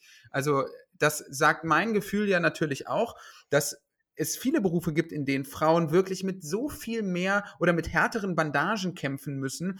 Man sagt ja beispielsweise auch über Polizistinnen, dass sie generell so per se so eine härtere Gangart im Umgang an den Tag legen müssen, um von männlichen Kollegen überhaupt ernst genommen zu werden. Ja, und ja, das kann ich jetzt natürlich ich überhaupt, ne, das ist ein Bauchgefühl, aber das, das deckt sich auch mit meinen Polizeierfahrungen total. Also ich habe es total häufig erlebt, dass die Frau oder eine, eine, eine, Polizistin, die ich als weiblich lese, viel krasser drauf ist und die mir viel eher ans Bein pissen wollte. So, dass ich dann so dachte, so, okay, alles klar. Sie geht all in und er ist so, hey, alles cool, ne, weiß ich nicht. Lass den Knüppel stecken, ja? Du lässt, du lässt jetzt Melanie, den Knüppel Melanie, ruhig. Also das ist ja total so. Also auch bei Politikerinnen oder so, wo ja häufig äh, der, also der Gedanke kommt, die müssten sich so vermännlichen, mhm. um sozusagen jetzt in dem Haifischbecken mitzuschwimmen oder halt eben respektiert zu werden in dieser, in was weiß ich, äh, äh, beruflichen oder politischen oder wie auch immer Situationen, wo halt eben Männer den Ton angeben, in Anführungsstrichen. Da habe ich mich gefragt, ob das wirklich so ist, beziehungsweise, ah, es ist ein bisschen schwer auszudrücken, oder ob nicht sozusagen diese Tätigkeiten selber es verlangen, dass man einfach ein bisschen, ein bisschen schroffer, ein bisschen härter, ein bisschen direkter, ein bisschen ähm, ja, ruppiger wird und dass das überhaupt nichts an sich Männliches ist, sondern dass es eben sowohl Frauen als auch Männer so sein können, wenn sie in solche Situationen gebracht werden. Ich glaube, das ist eine Analyse, die bis zum Jahr 2000 zutreffend ist und in den letzten 20 Jahren aber ähm, einer anderen Tendenz eigentlich so ein bisschen weichen muss. Nämlich, und ich weiß nicht, ob ihr mir da zustimmt, aber mein Eindruck ist es ganz, ganz stark, dass unternehmerische Kompetenz ganz, ganz klar in den letzten Jahren in Richtung Soft Skills geht. Es geht darum, irgendwie gut verwalten zu können, eine gefühlvolle Sprache gegenüber den Mitarbeitenden zu entwickeln. Man, man denke auch an die unglaubliche Häufung auch von firmeninternen Programmen der Achtsamkeit, der Meditation, also die Firma als Zuhause für die Arbeitenden. Das lässt sich natürlich dann auch besser mit Ausbeutung verbinden. Also ich habe schon den Eindruck, dass eine Sprache oder eine therapeutische Sprache total in den Arbeitsalltag eingesickert ist, gerade auch bei großen Unternehmen. Also ich glaube, die, äh, die, die Zeit der, der rigiden, schroffen Chefs ist total vorbei. Habe ich, hab ich zumindest irgendwie den Eindruck so. Oder die geht vorbei. Ja? Mhm. Okay, ja gut, ich meine, ich kenne mich jetzt auch, das ist natürlich auch jetzt ein soziales Milieu, in dem ich mich jetzt nicht so häufig bewege. also ich sage jetzt nicht, äh, ja, moin Ferdinand Pirch, alles klar, ey, was läuft bei dir? ich, deswegen kann ich da jetzt nicht so viel Auskunft drüber geben, aber hm, okay. Hm. Ja, aber würdest du, würdest also du denn glaub, dieses Therapeut, Entschuldigung, nee, äh, Lea, bitte.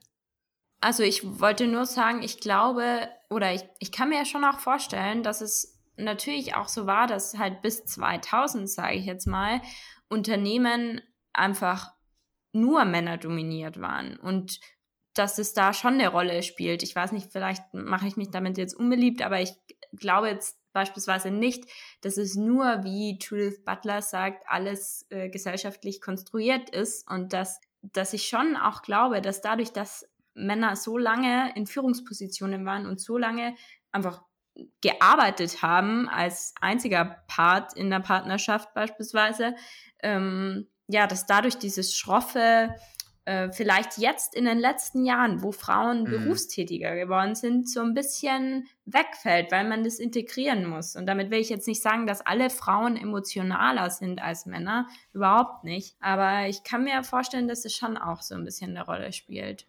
Absolut. Also ich wollte eben genau sagen, dass es halt ein bisschen, ich glaube, es ist, es ist zwar verlockend, aber nicht richtig einfach immer Soft Skills und, äh, und sanften Umgang immer mit weiblich zu konnotieren und irgendwie harten oder so mhm. immer nur mit männlich. Also ich glaube, mhm. da ist man mhm. so ein bisschen, mhm. ein bisschen auf dem Holzweg, obwohl es natürlich ja. besonders in Männergruppen schon die Tendenz gibt, sich gegenseitig immer so über Dominanzverhalten klarzumachen oder irgendwelche, ihre, irgendwelche Hierarchien so auszu, auszuhacken. das ja. gibt es ja auf jeden Fall. Vielleicht können wir, ich, wir hatten auch mal einmal ganz kurz den Gedanken, Joffi und ich, wir können ja noch mal einmal ganz kurz ein bisschen äh, so aus dem Slam Backstage äh, erzählen. Das war einmal kurz ein Gedanke, den ich noch dazu hatte. Und zwar, wir haben ja auch, glaube ich, schon für Veranstaltungen gebucht. Also jetzt nochmal kurz für alle anderen, zum, zum, um auf die gleiche Wellenlänge zu kommen für die Hörerinnen und Hörer wie, also ne, Slams sind immer unterschiedlich zusammengesetzt. Äh, das heißt, je nachdem, was für ein Abend ist, begegnen sich ganz unterschiedliche Leute. Und genau, in, letzter, in den letzten Jahren war es dann halt eben so, dass wir vermehrt darauf geachtet haben, eben 50-50 zu buchen, möglichst para, also gleich aufgeteilte Line-Ups zu haben. Und ich muss einfach schon sagen, dass sich die soziale Dynamik in, in Backstage-Situationen oder generell auf der Veranstaltung dadurch geändert hat. Also, dass ich schon sagen ja. muss, diese, diese Jungsgruppen, die sonst so zusammenkleben und sich dann immer so Sprüche drücken und versuchen da irgendwie na, also das mag vielleicht gar nicht irgendwie unfreundlich oder, oder so sein, aber halt eben dann doch so eine Art Dominanzgehabe, dass das halt eben weniger wird, dass Frauen einfach die Tendenz haben, sowas aufzubrechen und so eine, ja, diese, dieses, dieses Junghängstige irgendwie einfach so ein bisschen, bisschen an den Rand zu drängen und so ein bisschen obsolet zu machen. Ja, und ich, ich würde mir wünschen, dass alle so sind. also ich würde mir einfach wünschen, deswegen will ich halt auch so diese, diese weiblich attribuierten von der von der von der von vom Mainstream weiblich attribuierten Eigenschaften wie emotionale Wärme oder Zärtlichkeit, ich will die überhaupt nicht als minderwertig deklarieren, weil ich mir die eigentlich mhm. bei allen wünsche. Ich will nämlich eben nicht, dass Frauen den Eindruck bekommen, sie müssten Männlichkeit adaptieren oder simulieren, um erfolgreich im Beruf zu sein. Ähm, und von daher, also der Eindruck stimmt total. Ich habe diese Erfahrung in Backstages bei Kulturveranstaltungen auch gemacht und auch die Qualität auf der Bühne wird diverser und multiperspektivischer, sobald halt irgendwie der Kabarettabend eben nicht aus acht äh, Boys besteht, so, ja. Ähm, und nochmal ein ganz, kurz, ganz kurzer Punkt, bevor wir weitergehen, nochmal zurück auf die Soft Skills und irgendwie die unterschiedlichen Anforderungen auch an Unternehmensführung in der heutigen Zeit, da kann man ja zumindest noch mal ganz kurz erwähnen, dass sich natürlich auch die Struktur von Unternehmen stark geändert haben, weg von der klassischen GmbH hin zu hierarchiearmen Start-up-esken Formen der Unternehmen. Und natürlich, die GmbH braucht natürlich denjenigen, der leitet, ja, der irgendwie das, das Machtwort spricht. Und natürlich die ganze Struktur dahinter starke Hierarchien, Vorgesetzter, Arbeitnehmer und so. Das sind natürlich alles Arbeitsformen, die stark davon geprägt sind, dass jemand das Sagen hat. Und dieses das Sagen haben war eben lange Zeit männlich attribuiert. Und jetzt gerade auch in den neuen Arbeitsformen im Startup, wo der Chef oder die Chefin ja irgendwie so der Bro ist. Und dann hat man eine WhatsApp-Gruppe, die man gemeinsam hat. Und man kickert noch und Cocktail. Ah, ah, ah, ah, ganz toll. Das sind natürlich halt auch Unternehmensformen, die so diese Geschlechterdichotomie, diese klare Plu äh, hier Polarität in emotional und rational auch ein bisschen aufzubrechen vermögen. Und das ist ja vielleicht an sich erstmal gar nicht so eine schlechte Sache. Also natürlich die Frage, will man in der GmbH arbeiten oder in einem Startup? Ich bin froh, wenn ich in keinem von beiden arbeite. Ich bin froh, wenn ich mir als Selbstständiger einfach nur für mich den Buckel krumm arbeiten kann. Ich beute mich immer noch selber am liebsten aus. Ja, da brauche ich keinen Chef für. Da brauche ich auch keinen Bro für. Ja, ja, so ist es. Es gibt vielleicht noch ein, äh, nee, komm, das sparen wir uns jetzt mal. Nicht noch irgendeinen Textausschnitt, scheiß drauf. Ich glaube, wir haben, wir haben viel darüber jetzt gesprochen. Gibt es noch einen Punkt von euch beiden, den ihr unbedingt machen wollt? Nee, nee. Ich glaube, dass das Thema Frauenquote einfach ein sehr kontroverses ist und dass man das sehr ambivalent beleuchten muss, um darüber zu diskutieren. Also ich glaube, wir können das natürlich alles nicht abdecken jetzt, aber finde das schon sehr gut zusammengefasst. Absolut. Wir haben einfach mal reingestochen hier äh, in, in natürlichen Diskurs, der natürlich sehr viel größer ist. Wir Und das also, ist eine eitrige Wunde. Ne? Eine eitrige Wunde, auf die wir da getroffen. das hat auch, wenn man sich mal die Likes anguckt, das ist auch schon wirklich, also das scheint wirklich die Gemüter sehr zu bewegen und vor allem auch ja. so eine Polarisierung zu erreichen, wo ich denke, wow, hier stehen sich also wirklich echt die Meinungen sehr, sehr stark gegenüber. Also es ist wirklich so, wie kann der Staat es wagen, einem Unternehmen vorzuschreiben, wie dieses oder jenes, äh, wie sie, wie das Unternehmen dieses oder jenes zu machen hat, bis zu, naja, es ist einfach not, notwendig, es ist nötig, es geht nicht anders, wir müssen dafür sorgen, dass das alles hier äh, gleicher wird und halt eben eine, eine Gleichstellung und nicht nur eine Gleichberechtigung ja, erreicht wird. Oh, das und ist aber ein wichtiger Punkt. Mhm. Das ist ein wichtiger Punkt, auf den es sich dann doch vielleicht nochmal ganz kurz lohnt einzugehen. Zwei Anmerkungen dazu. Ich habe es auch schon mal gesagt, Gleichheit und Gleichberechtigung kann halt auch nicht immer nur im Kontext Arbeit gedacht werden, sondern da geht es ja viel um gesellschaftliche Teilhabe. Inwiefern dürfen Leute unterschiedlicher Geschlechtszugehörigkeit auch gleichwertig an Gesellschaft teilnehmen? Und da, das ist ein wichtiger Punkt. Und der andere, das ist wirklich dann doch mal ein kleines Textzitat, das ich dann doch jetzt, wo du es nochmal sagst, nur sehr sinnvoll finde, weil es vielleicht auch nochmal zum Nachdenken anregt und auch so die Ambivalenz der ganzen Sache ganz gut auf den Punkt bringt. Ich zitiere aus Feministisch Streiten, ein Sammelband herausgegeben vom Querverlag und im Besonderen Koschka Linke Hand, die Person, nach der unsere Katze benannt ist. Aber das ist eine andere Geschichte. ähm, okay, I'm, I'm intrigued. I'm intrigued. Aber jetzt ja. zum Zitat. Und zwar wird geschrieben: Schön und gut, wenn es im Aufsichtsrat auch Frauen gibt. Weniger schön und gut, wenn die Person, die der Aufsichtsrätin die Wohnung putzt oder deren demente Mutter pflegt, ebenfalls eine Frau ist. Und zwar eine, die es hauptsächlich aufgrund ihrer Klassenzugehörigkeit, aufgrund von Rassismus und internationaler Arbeitsteilung niemals auch nur in die Nähe eines Aufsichtsrates schaffen wird. Und nicht genug. Eine Kritik, die es ernst meint mit der menschlichen Emanzipation, müsste die Gesellschaft kritisieren, die Aufsichtsräte, Klammer auf, und damit Kapitalgesellschaften, Wertschöpfung, Verteilung von Gütern fernab von Bedürfnis und Wunsch, Klammer zu, überhaupt erst notwendig macht. Mhm. Das dachte ich, gebe mhm. ich hier nochmal mit rein, ne? weil wir befinden uns natürlich auch immer noch systemimmanent, wenn es um die Verbesserung geht, die wir durch die Quote erreichen wollen. Die ist sinnvoll und ich will eben nicht zynisch sein, aber da gibt es eben noch einige Dimensionen mehr. Es ist eben dort auch ein großes Problem von weiblicher Ausbeutung, wo es überhaupt kein Problem mit der Frauenquote gibt. Gut, wollen wir mal vielleicht ähm, zum ja wollen wir vielleicht mal zum letzten und vielleicht leicht unterschätzten Thema kommen, äh, zum Kultursektor ja. und äh, ja. einer Idee, den vielleicht wiederzubeleben. Mhm. Der Kultursektor ist ja praktisch tot, so kann man es ja im Prinzip formulieren. Zumindest ähm, im, im Koma ja, sind wir vielleicht mal äh, ein bisschen weniger, bisschen weniger wortgewaltig. Und unsere Frage war jetzt so ein bisschen, wie könnte man das danach wieder ein bisschen ans Laufen bekommen? Habe ich recht? Ich stelle mir das immer so vor, wie diese Megatechnik, dass Leute sich so einfrieren und sich dann irgendwann wieder aufwecken. Und wir müssen quasi so, wir müssen jetzt quasi so diesen ein bisschen leblosen Körper wieder erwärmen. Und äh, es ist ja total eine Fehlannahme, ich weiß nicht, wie ihr das seht, zu glauben, dass der Kulturbetrieb sich so selbst wieder reaktivieren kann. Denn natürlich leiden gerade vor allem Kleinkünstler, Leute, die eben gerade angefangen haben, freischaffend zu arbeiten, also es wird sehr, sehr viel Diversität verloren gehen. Es werden sehr viele Leute, die gerade angefangen haben, aufhören und der Kulturbetrieb wird sich extrem unten herum ausdünnen. Die Leute, die oben sind, haben eigentlich keine Probleme oder wenig Probleme, weniger Probleme, aber es geht der Kulturszene natürlich sehr viel Diversität verloren. Und wir haben es natürlich auch in dieser Lockerung im Sommer gemerkt. Ich weiß nicht, wie es euch ging. Aber dieser große Kulturhunger ist irgendwie ausgeblieben, den wir alle erwartet haben. Die Leute sind eben nicht ins Theater gerannt, als gäbe es keinen Morgen, oder?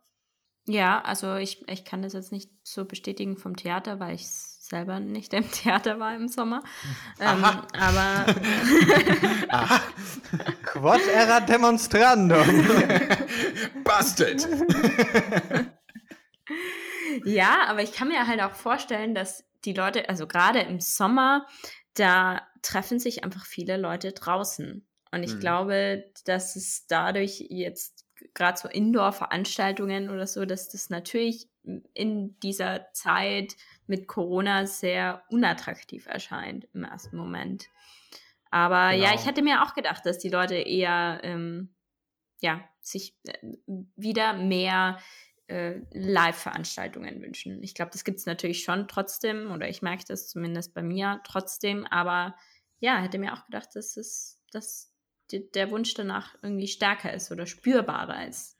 Ja, also ich meine, es war ja schon auch, ich weiß nicht, wie du es erlebt hast in Berlin, Noah, aber auch jetzt im Anfang im Herbst hat es überhaupt nicht so diesen Effekt gegeben, dass die BesucherInnenzahlen annähernd wieder in, auf das Level bewegen, wie es vor der Pandemie war. Es war eigentlich katastrophal, muss man ja. wirklich sagen. Mhm. Ich habe auch so ein bisschen, treibt mich da schon die Sorge um, das muss ich jetzt irgendwie an, an mir selber auch feststellen, dass ich ein bisschen die Sorge habe, dass sozusagen diese Scheu vor großen Menschenansammlungen und so weiter dass die ein bisschen bleiben wird, vielleicht. Oder dass die erstmal so ein Mhm. bisschen wieder aus den Leuten so rausgeholt werden muss, dass man vielleicht so ein, zwei Anläufe vielleicht braucht, um mal zu merken, aha, gut, ich war jetzt wieder, was weiß ich, im Theater, auf dem Konzert, im Club und so, es ist nichts passiert. Und vielleicht, wenn man dann geimpft ist, fallen ja sowieso dann auch wieder die Hemmungen so ein bisschen weg. Und das Zweite, man könnte ja auch daran denken, dass eben manche Leute, wir hatten es gerade so ein bisschen, vielleicht auch Geschmack daran gefunden haben, äh, eben halt nicht mehr so viel rauszugehen, äh, die, die Tage vielleicht eben irgendwie ein bisschen ruhiger zu verbringen und sich vielleicht, äh, ja, Netflix oder halt eben auch sich zu denken, ah ja, vielleicht schaue ich dann da nochmal rein, wenn die nochmal wieder irgendwie ein Online-Angebot machen mit der und mhm. der Veranstaltung. Vielleicht ziehe ich mir dann auch einfach die, die YouTube-Aufzeichnung von irgendeiner Diskussion rein oder so, die man sich ganz theoretisch auch eben live hätte angucken können.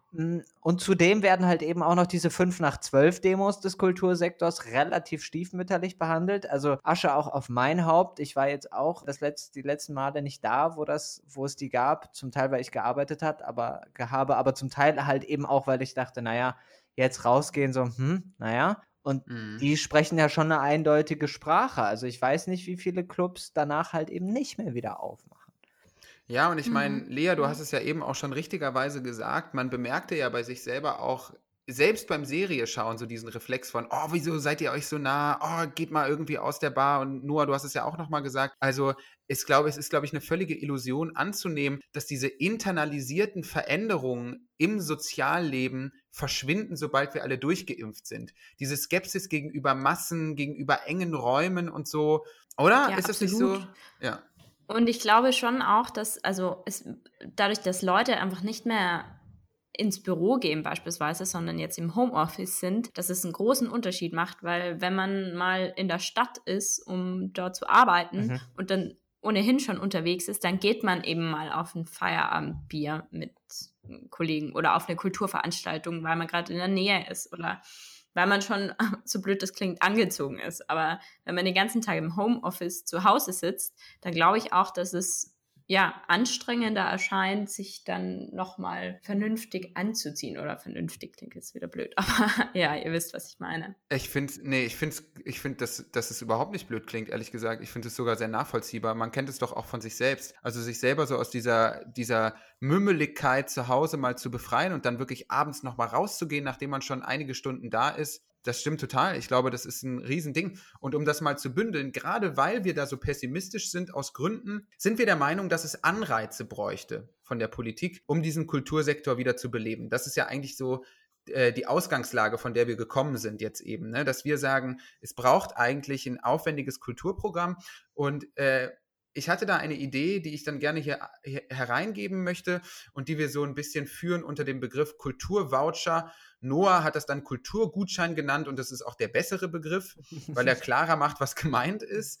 Ähm, nämlich ist die Idee ein wenig, dass man den Leuten in Deutschland einfach, wenn wirklich Kultur wieder stattfinden kann, auch in Massen stattfinden kann, dass man den Menschen eine Art Kulturgutschein gibt im Wert von 50 bis 100 Euro, vielleicht auch ein bisschen weniger. Ich will mich jetzt nicht auf eine Zahl festlegen, sodass es für die Leute wirklich auch einen finanziellen Anreiz gibt, diese Gutscheine dann halt auch im Theater, im Club, beim Konzert einzulösen. Ja, da, da könnten sich ja alle Kultureinrichtungen auch dran beteiligen und dieser, dieser Zuschuss, dieser wirklich spürbare finanzielle Zuschuss dürfte dann auch nur für Kultur quasi eingelöst werden. Und das fände ich irgendwie ist keine so schlechte Idee, finde ich. Die Leute werden ein bisschen selber wiederkommen, aber um denen mal vielleicht so einen Stups zu geben und auch vielleicht mal zu sagen, hey, ich weiß, du hast es schon fast vergessen, aber man kann eben auch noch abends nochmal rausgehen und sich nochmal das ein oder andere anschauen. Und es gibt auch Leute, die davon leben und die vielleicht auch die so, also die sich freuen würden, äh, wenn du das dir nochmal, wenn du dir das nochmal anguckst.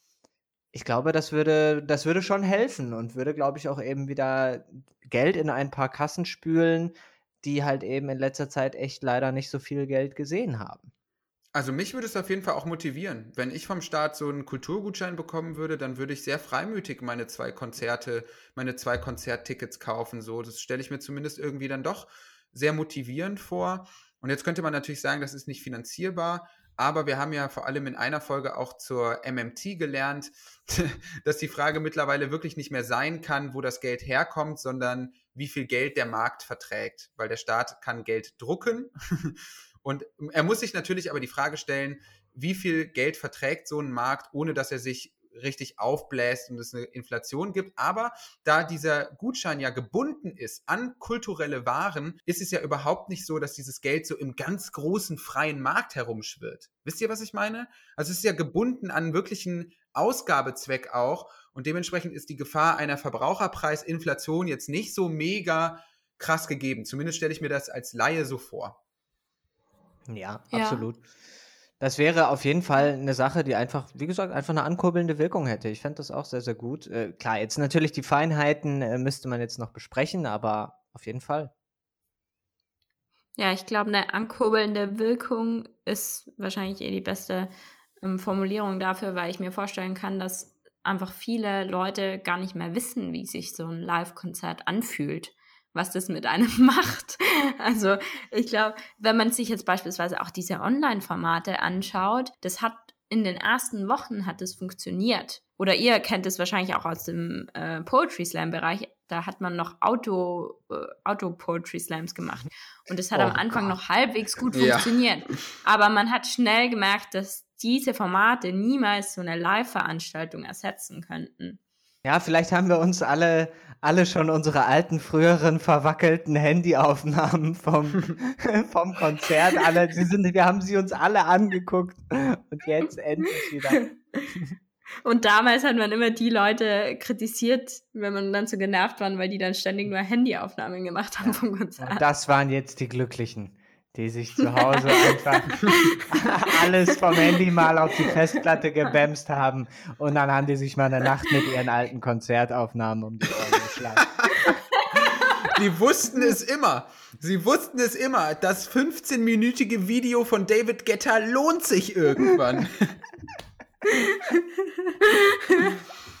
ja, ja, ja, geil, ey. Also, wir müssen auf jeden Fall jetzt, gerade geht's nicht, aber irgendwie muss danach die Kulturbranche wieder, wieder aus dem, der Karren muss wieder aus dem Dreck gezogen werden. Das ist völlig, das ist klar. Ich bin mal gespannt, wie das Voll. funktionieren ja. wird und ob und wer, wer da am Ende nach dem Sturm wieder den Kopf aus dem, aus dem Sand steckt. Voll. Aber wir können hier vielleicht mal einen kleinen Gedankenstrich setzen, denn wir mit, mit, mit Blick auf Tacho muss man auch sagen, äh, ja. es ist schon, wir sind schon weit gekommen. Ja, sehr gut. Äh, vielen Dank, Lea, dass du uns hier begleitet hast auf unserer, auf unserer Dampferfahrt der guten Laune, wie Michael Wittner sagen würde. Und wie ich es auch ja, immer danke, gerne dass ich da sein durfte. Das war sehr bereichernd, ja. Vielen Dank. Danke auch dir wieder mal, Noah. Ähm, das war ja. eine sehr schöne Folge. Fand ich sehr cool. Ja. Es geht mir jetzt schon viel besser.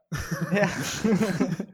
Ja gut, äh, damit äh, können wir uns dann auch ins Wochenende verabschieden. Genau, aber man kann uns natürlich weiterhin finanziell unterstützen. Apropos Kulturbeleben, das können wir ja am, dieser, am Ende der Folge auch wieder nochmal sagen. paypal.me slash Diskursionen ist der PayPal-Link eures Vertrauens. Spendet jetzt einen kleinen Obolus an Noah Klaus, Jean-Philippe Kindler und Lea Illersberger. Belebt Kultur. Ihr seid am Ende die Henker. Nein, ich treibe das nicht. nein, nein, jetzt, jetzt mal ganz fair. Nein. Wer, Nein, wer, wer, ein, wer ein Talerchen übrig hat, äh, kann genau. das ja. Äh, kann Noah unterbricht mich dann immer. Der denkt immer so: Oh Gott, jetzt dreht er wieder durch. Oh nein, jetzt kommt er wieder. Nein, ich meine es natürlich wirklich 100% als Spaß. Wenn ihr was übrig habt und Bock habt, uns zu unterstützen, sehr, sehr gerne. Wenn nicht, wir verzeihen auch das. Aber wir lesen immer vor, wer uns was spendet. Und wenn ihr uns Botschaften schickt, auch erotische Botschaften, wir werden sie hier darbieten. In, äh, Im Rahmen unserer Möglichkeiten. Ja, in einer szenischen Lesung. oh, und, und, und, und, und, und, und, ihr wisst es noch gar nicht, beziehungsweise Noah weiß es noch gar nicht. Wir haben die große, große Ehre, heute den Podcast mit ein wenig Musik zu beenden. Denn unser Slam- und Musikkollege Simon Slommer hat ein wunderbares Werk vorgelegt. Es heißt Kunst. Es ist zu finden bei Spotify und bei YouTube mit einem wirklich geilen Musikvideo auch. Und wir haben die Erlaubnis, mir liegt die MP3-Datei auch vor, wir haben die Erlaubnis, diesen Song am Ende dieser Podcast-Folge zu spielen. Und da freue ich mich ganz besonders drüber, weil es ist ein wunderschöner Song, der das Selbstverständnis von vielen Kulturschaffenden und KünstlerInnen, glaube ich, sehr, sehr trifft. Ein sehr bewegendes, ein sehr bewegendes Stück über so dieses Gefühl, Kunst zu machen in dieser Zeit. Und das ist, glaube ich, sehr, sehr schön und das perfekte Outro. Ganz herzlichen Dank an Simon Slommer, dass du uns das zur Verfügung stellst. Checkt ihn auf Instagram. Er macht ein wunderbares Format. Es nennt sich Frühstücken mit Simon. Er spricht über alles Mögliche, empfiehlt sehr, sehr gute Musik jeden Tag, kann man bei Instagram sehen. Ein toller Typ. Vielen herzlichen Dank, dass das möglich wird. Ja, sehr schön. Ja, dann gibt es jetzt noch was zu hören und wir verabschieden uns, oder? Ganz genau. Würde ich auch sagen. Ja. Leute, schönen Abend euch. Ja. Bis dann. Ah, Lea, wir sehen uns gleich. ich wollte gerade sagen. Schönen Abend, Noah. Ja, ciao. ciao, ciao. Tschüss.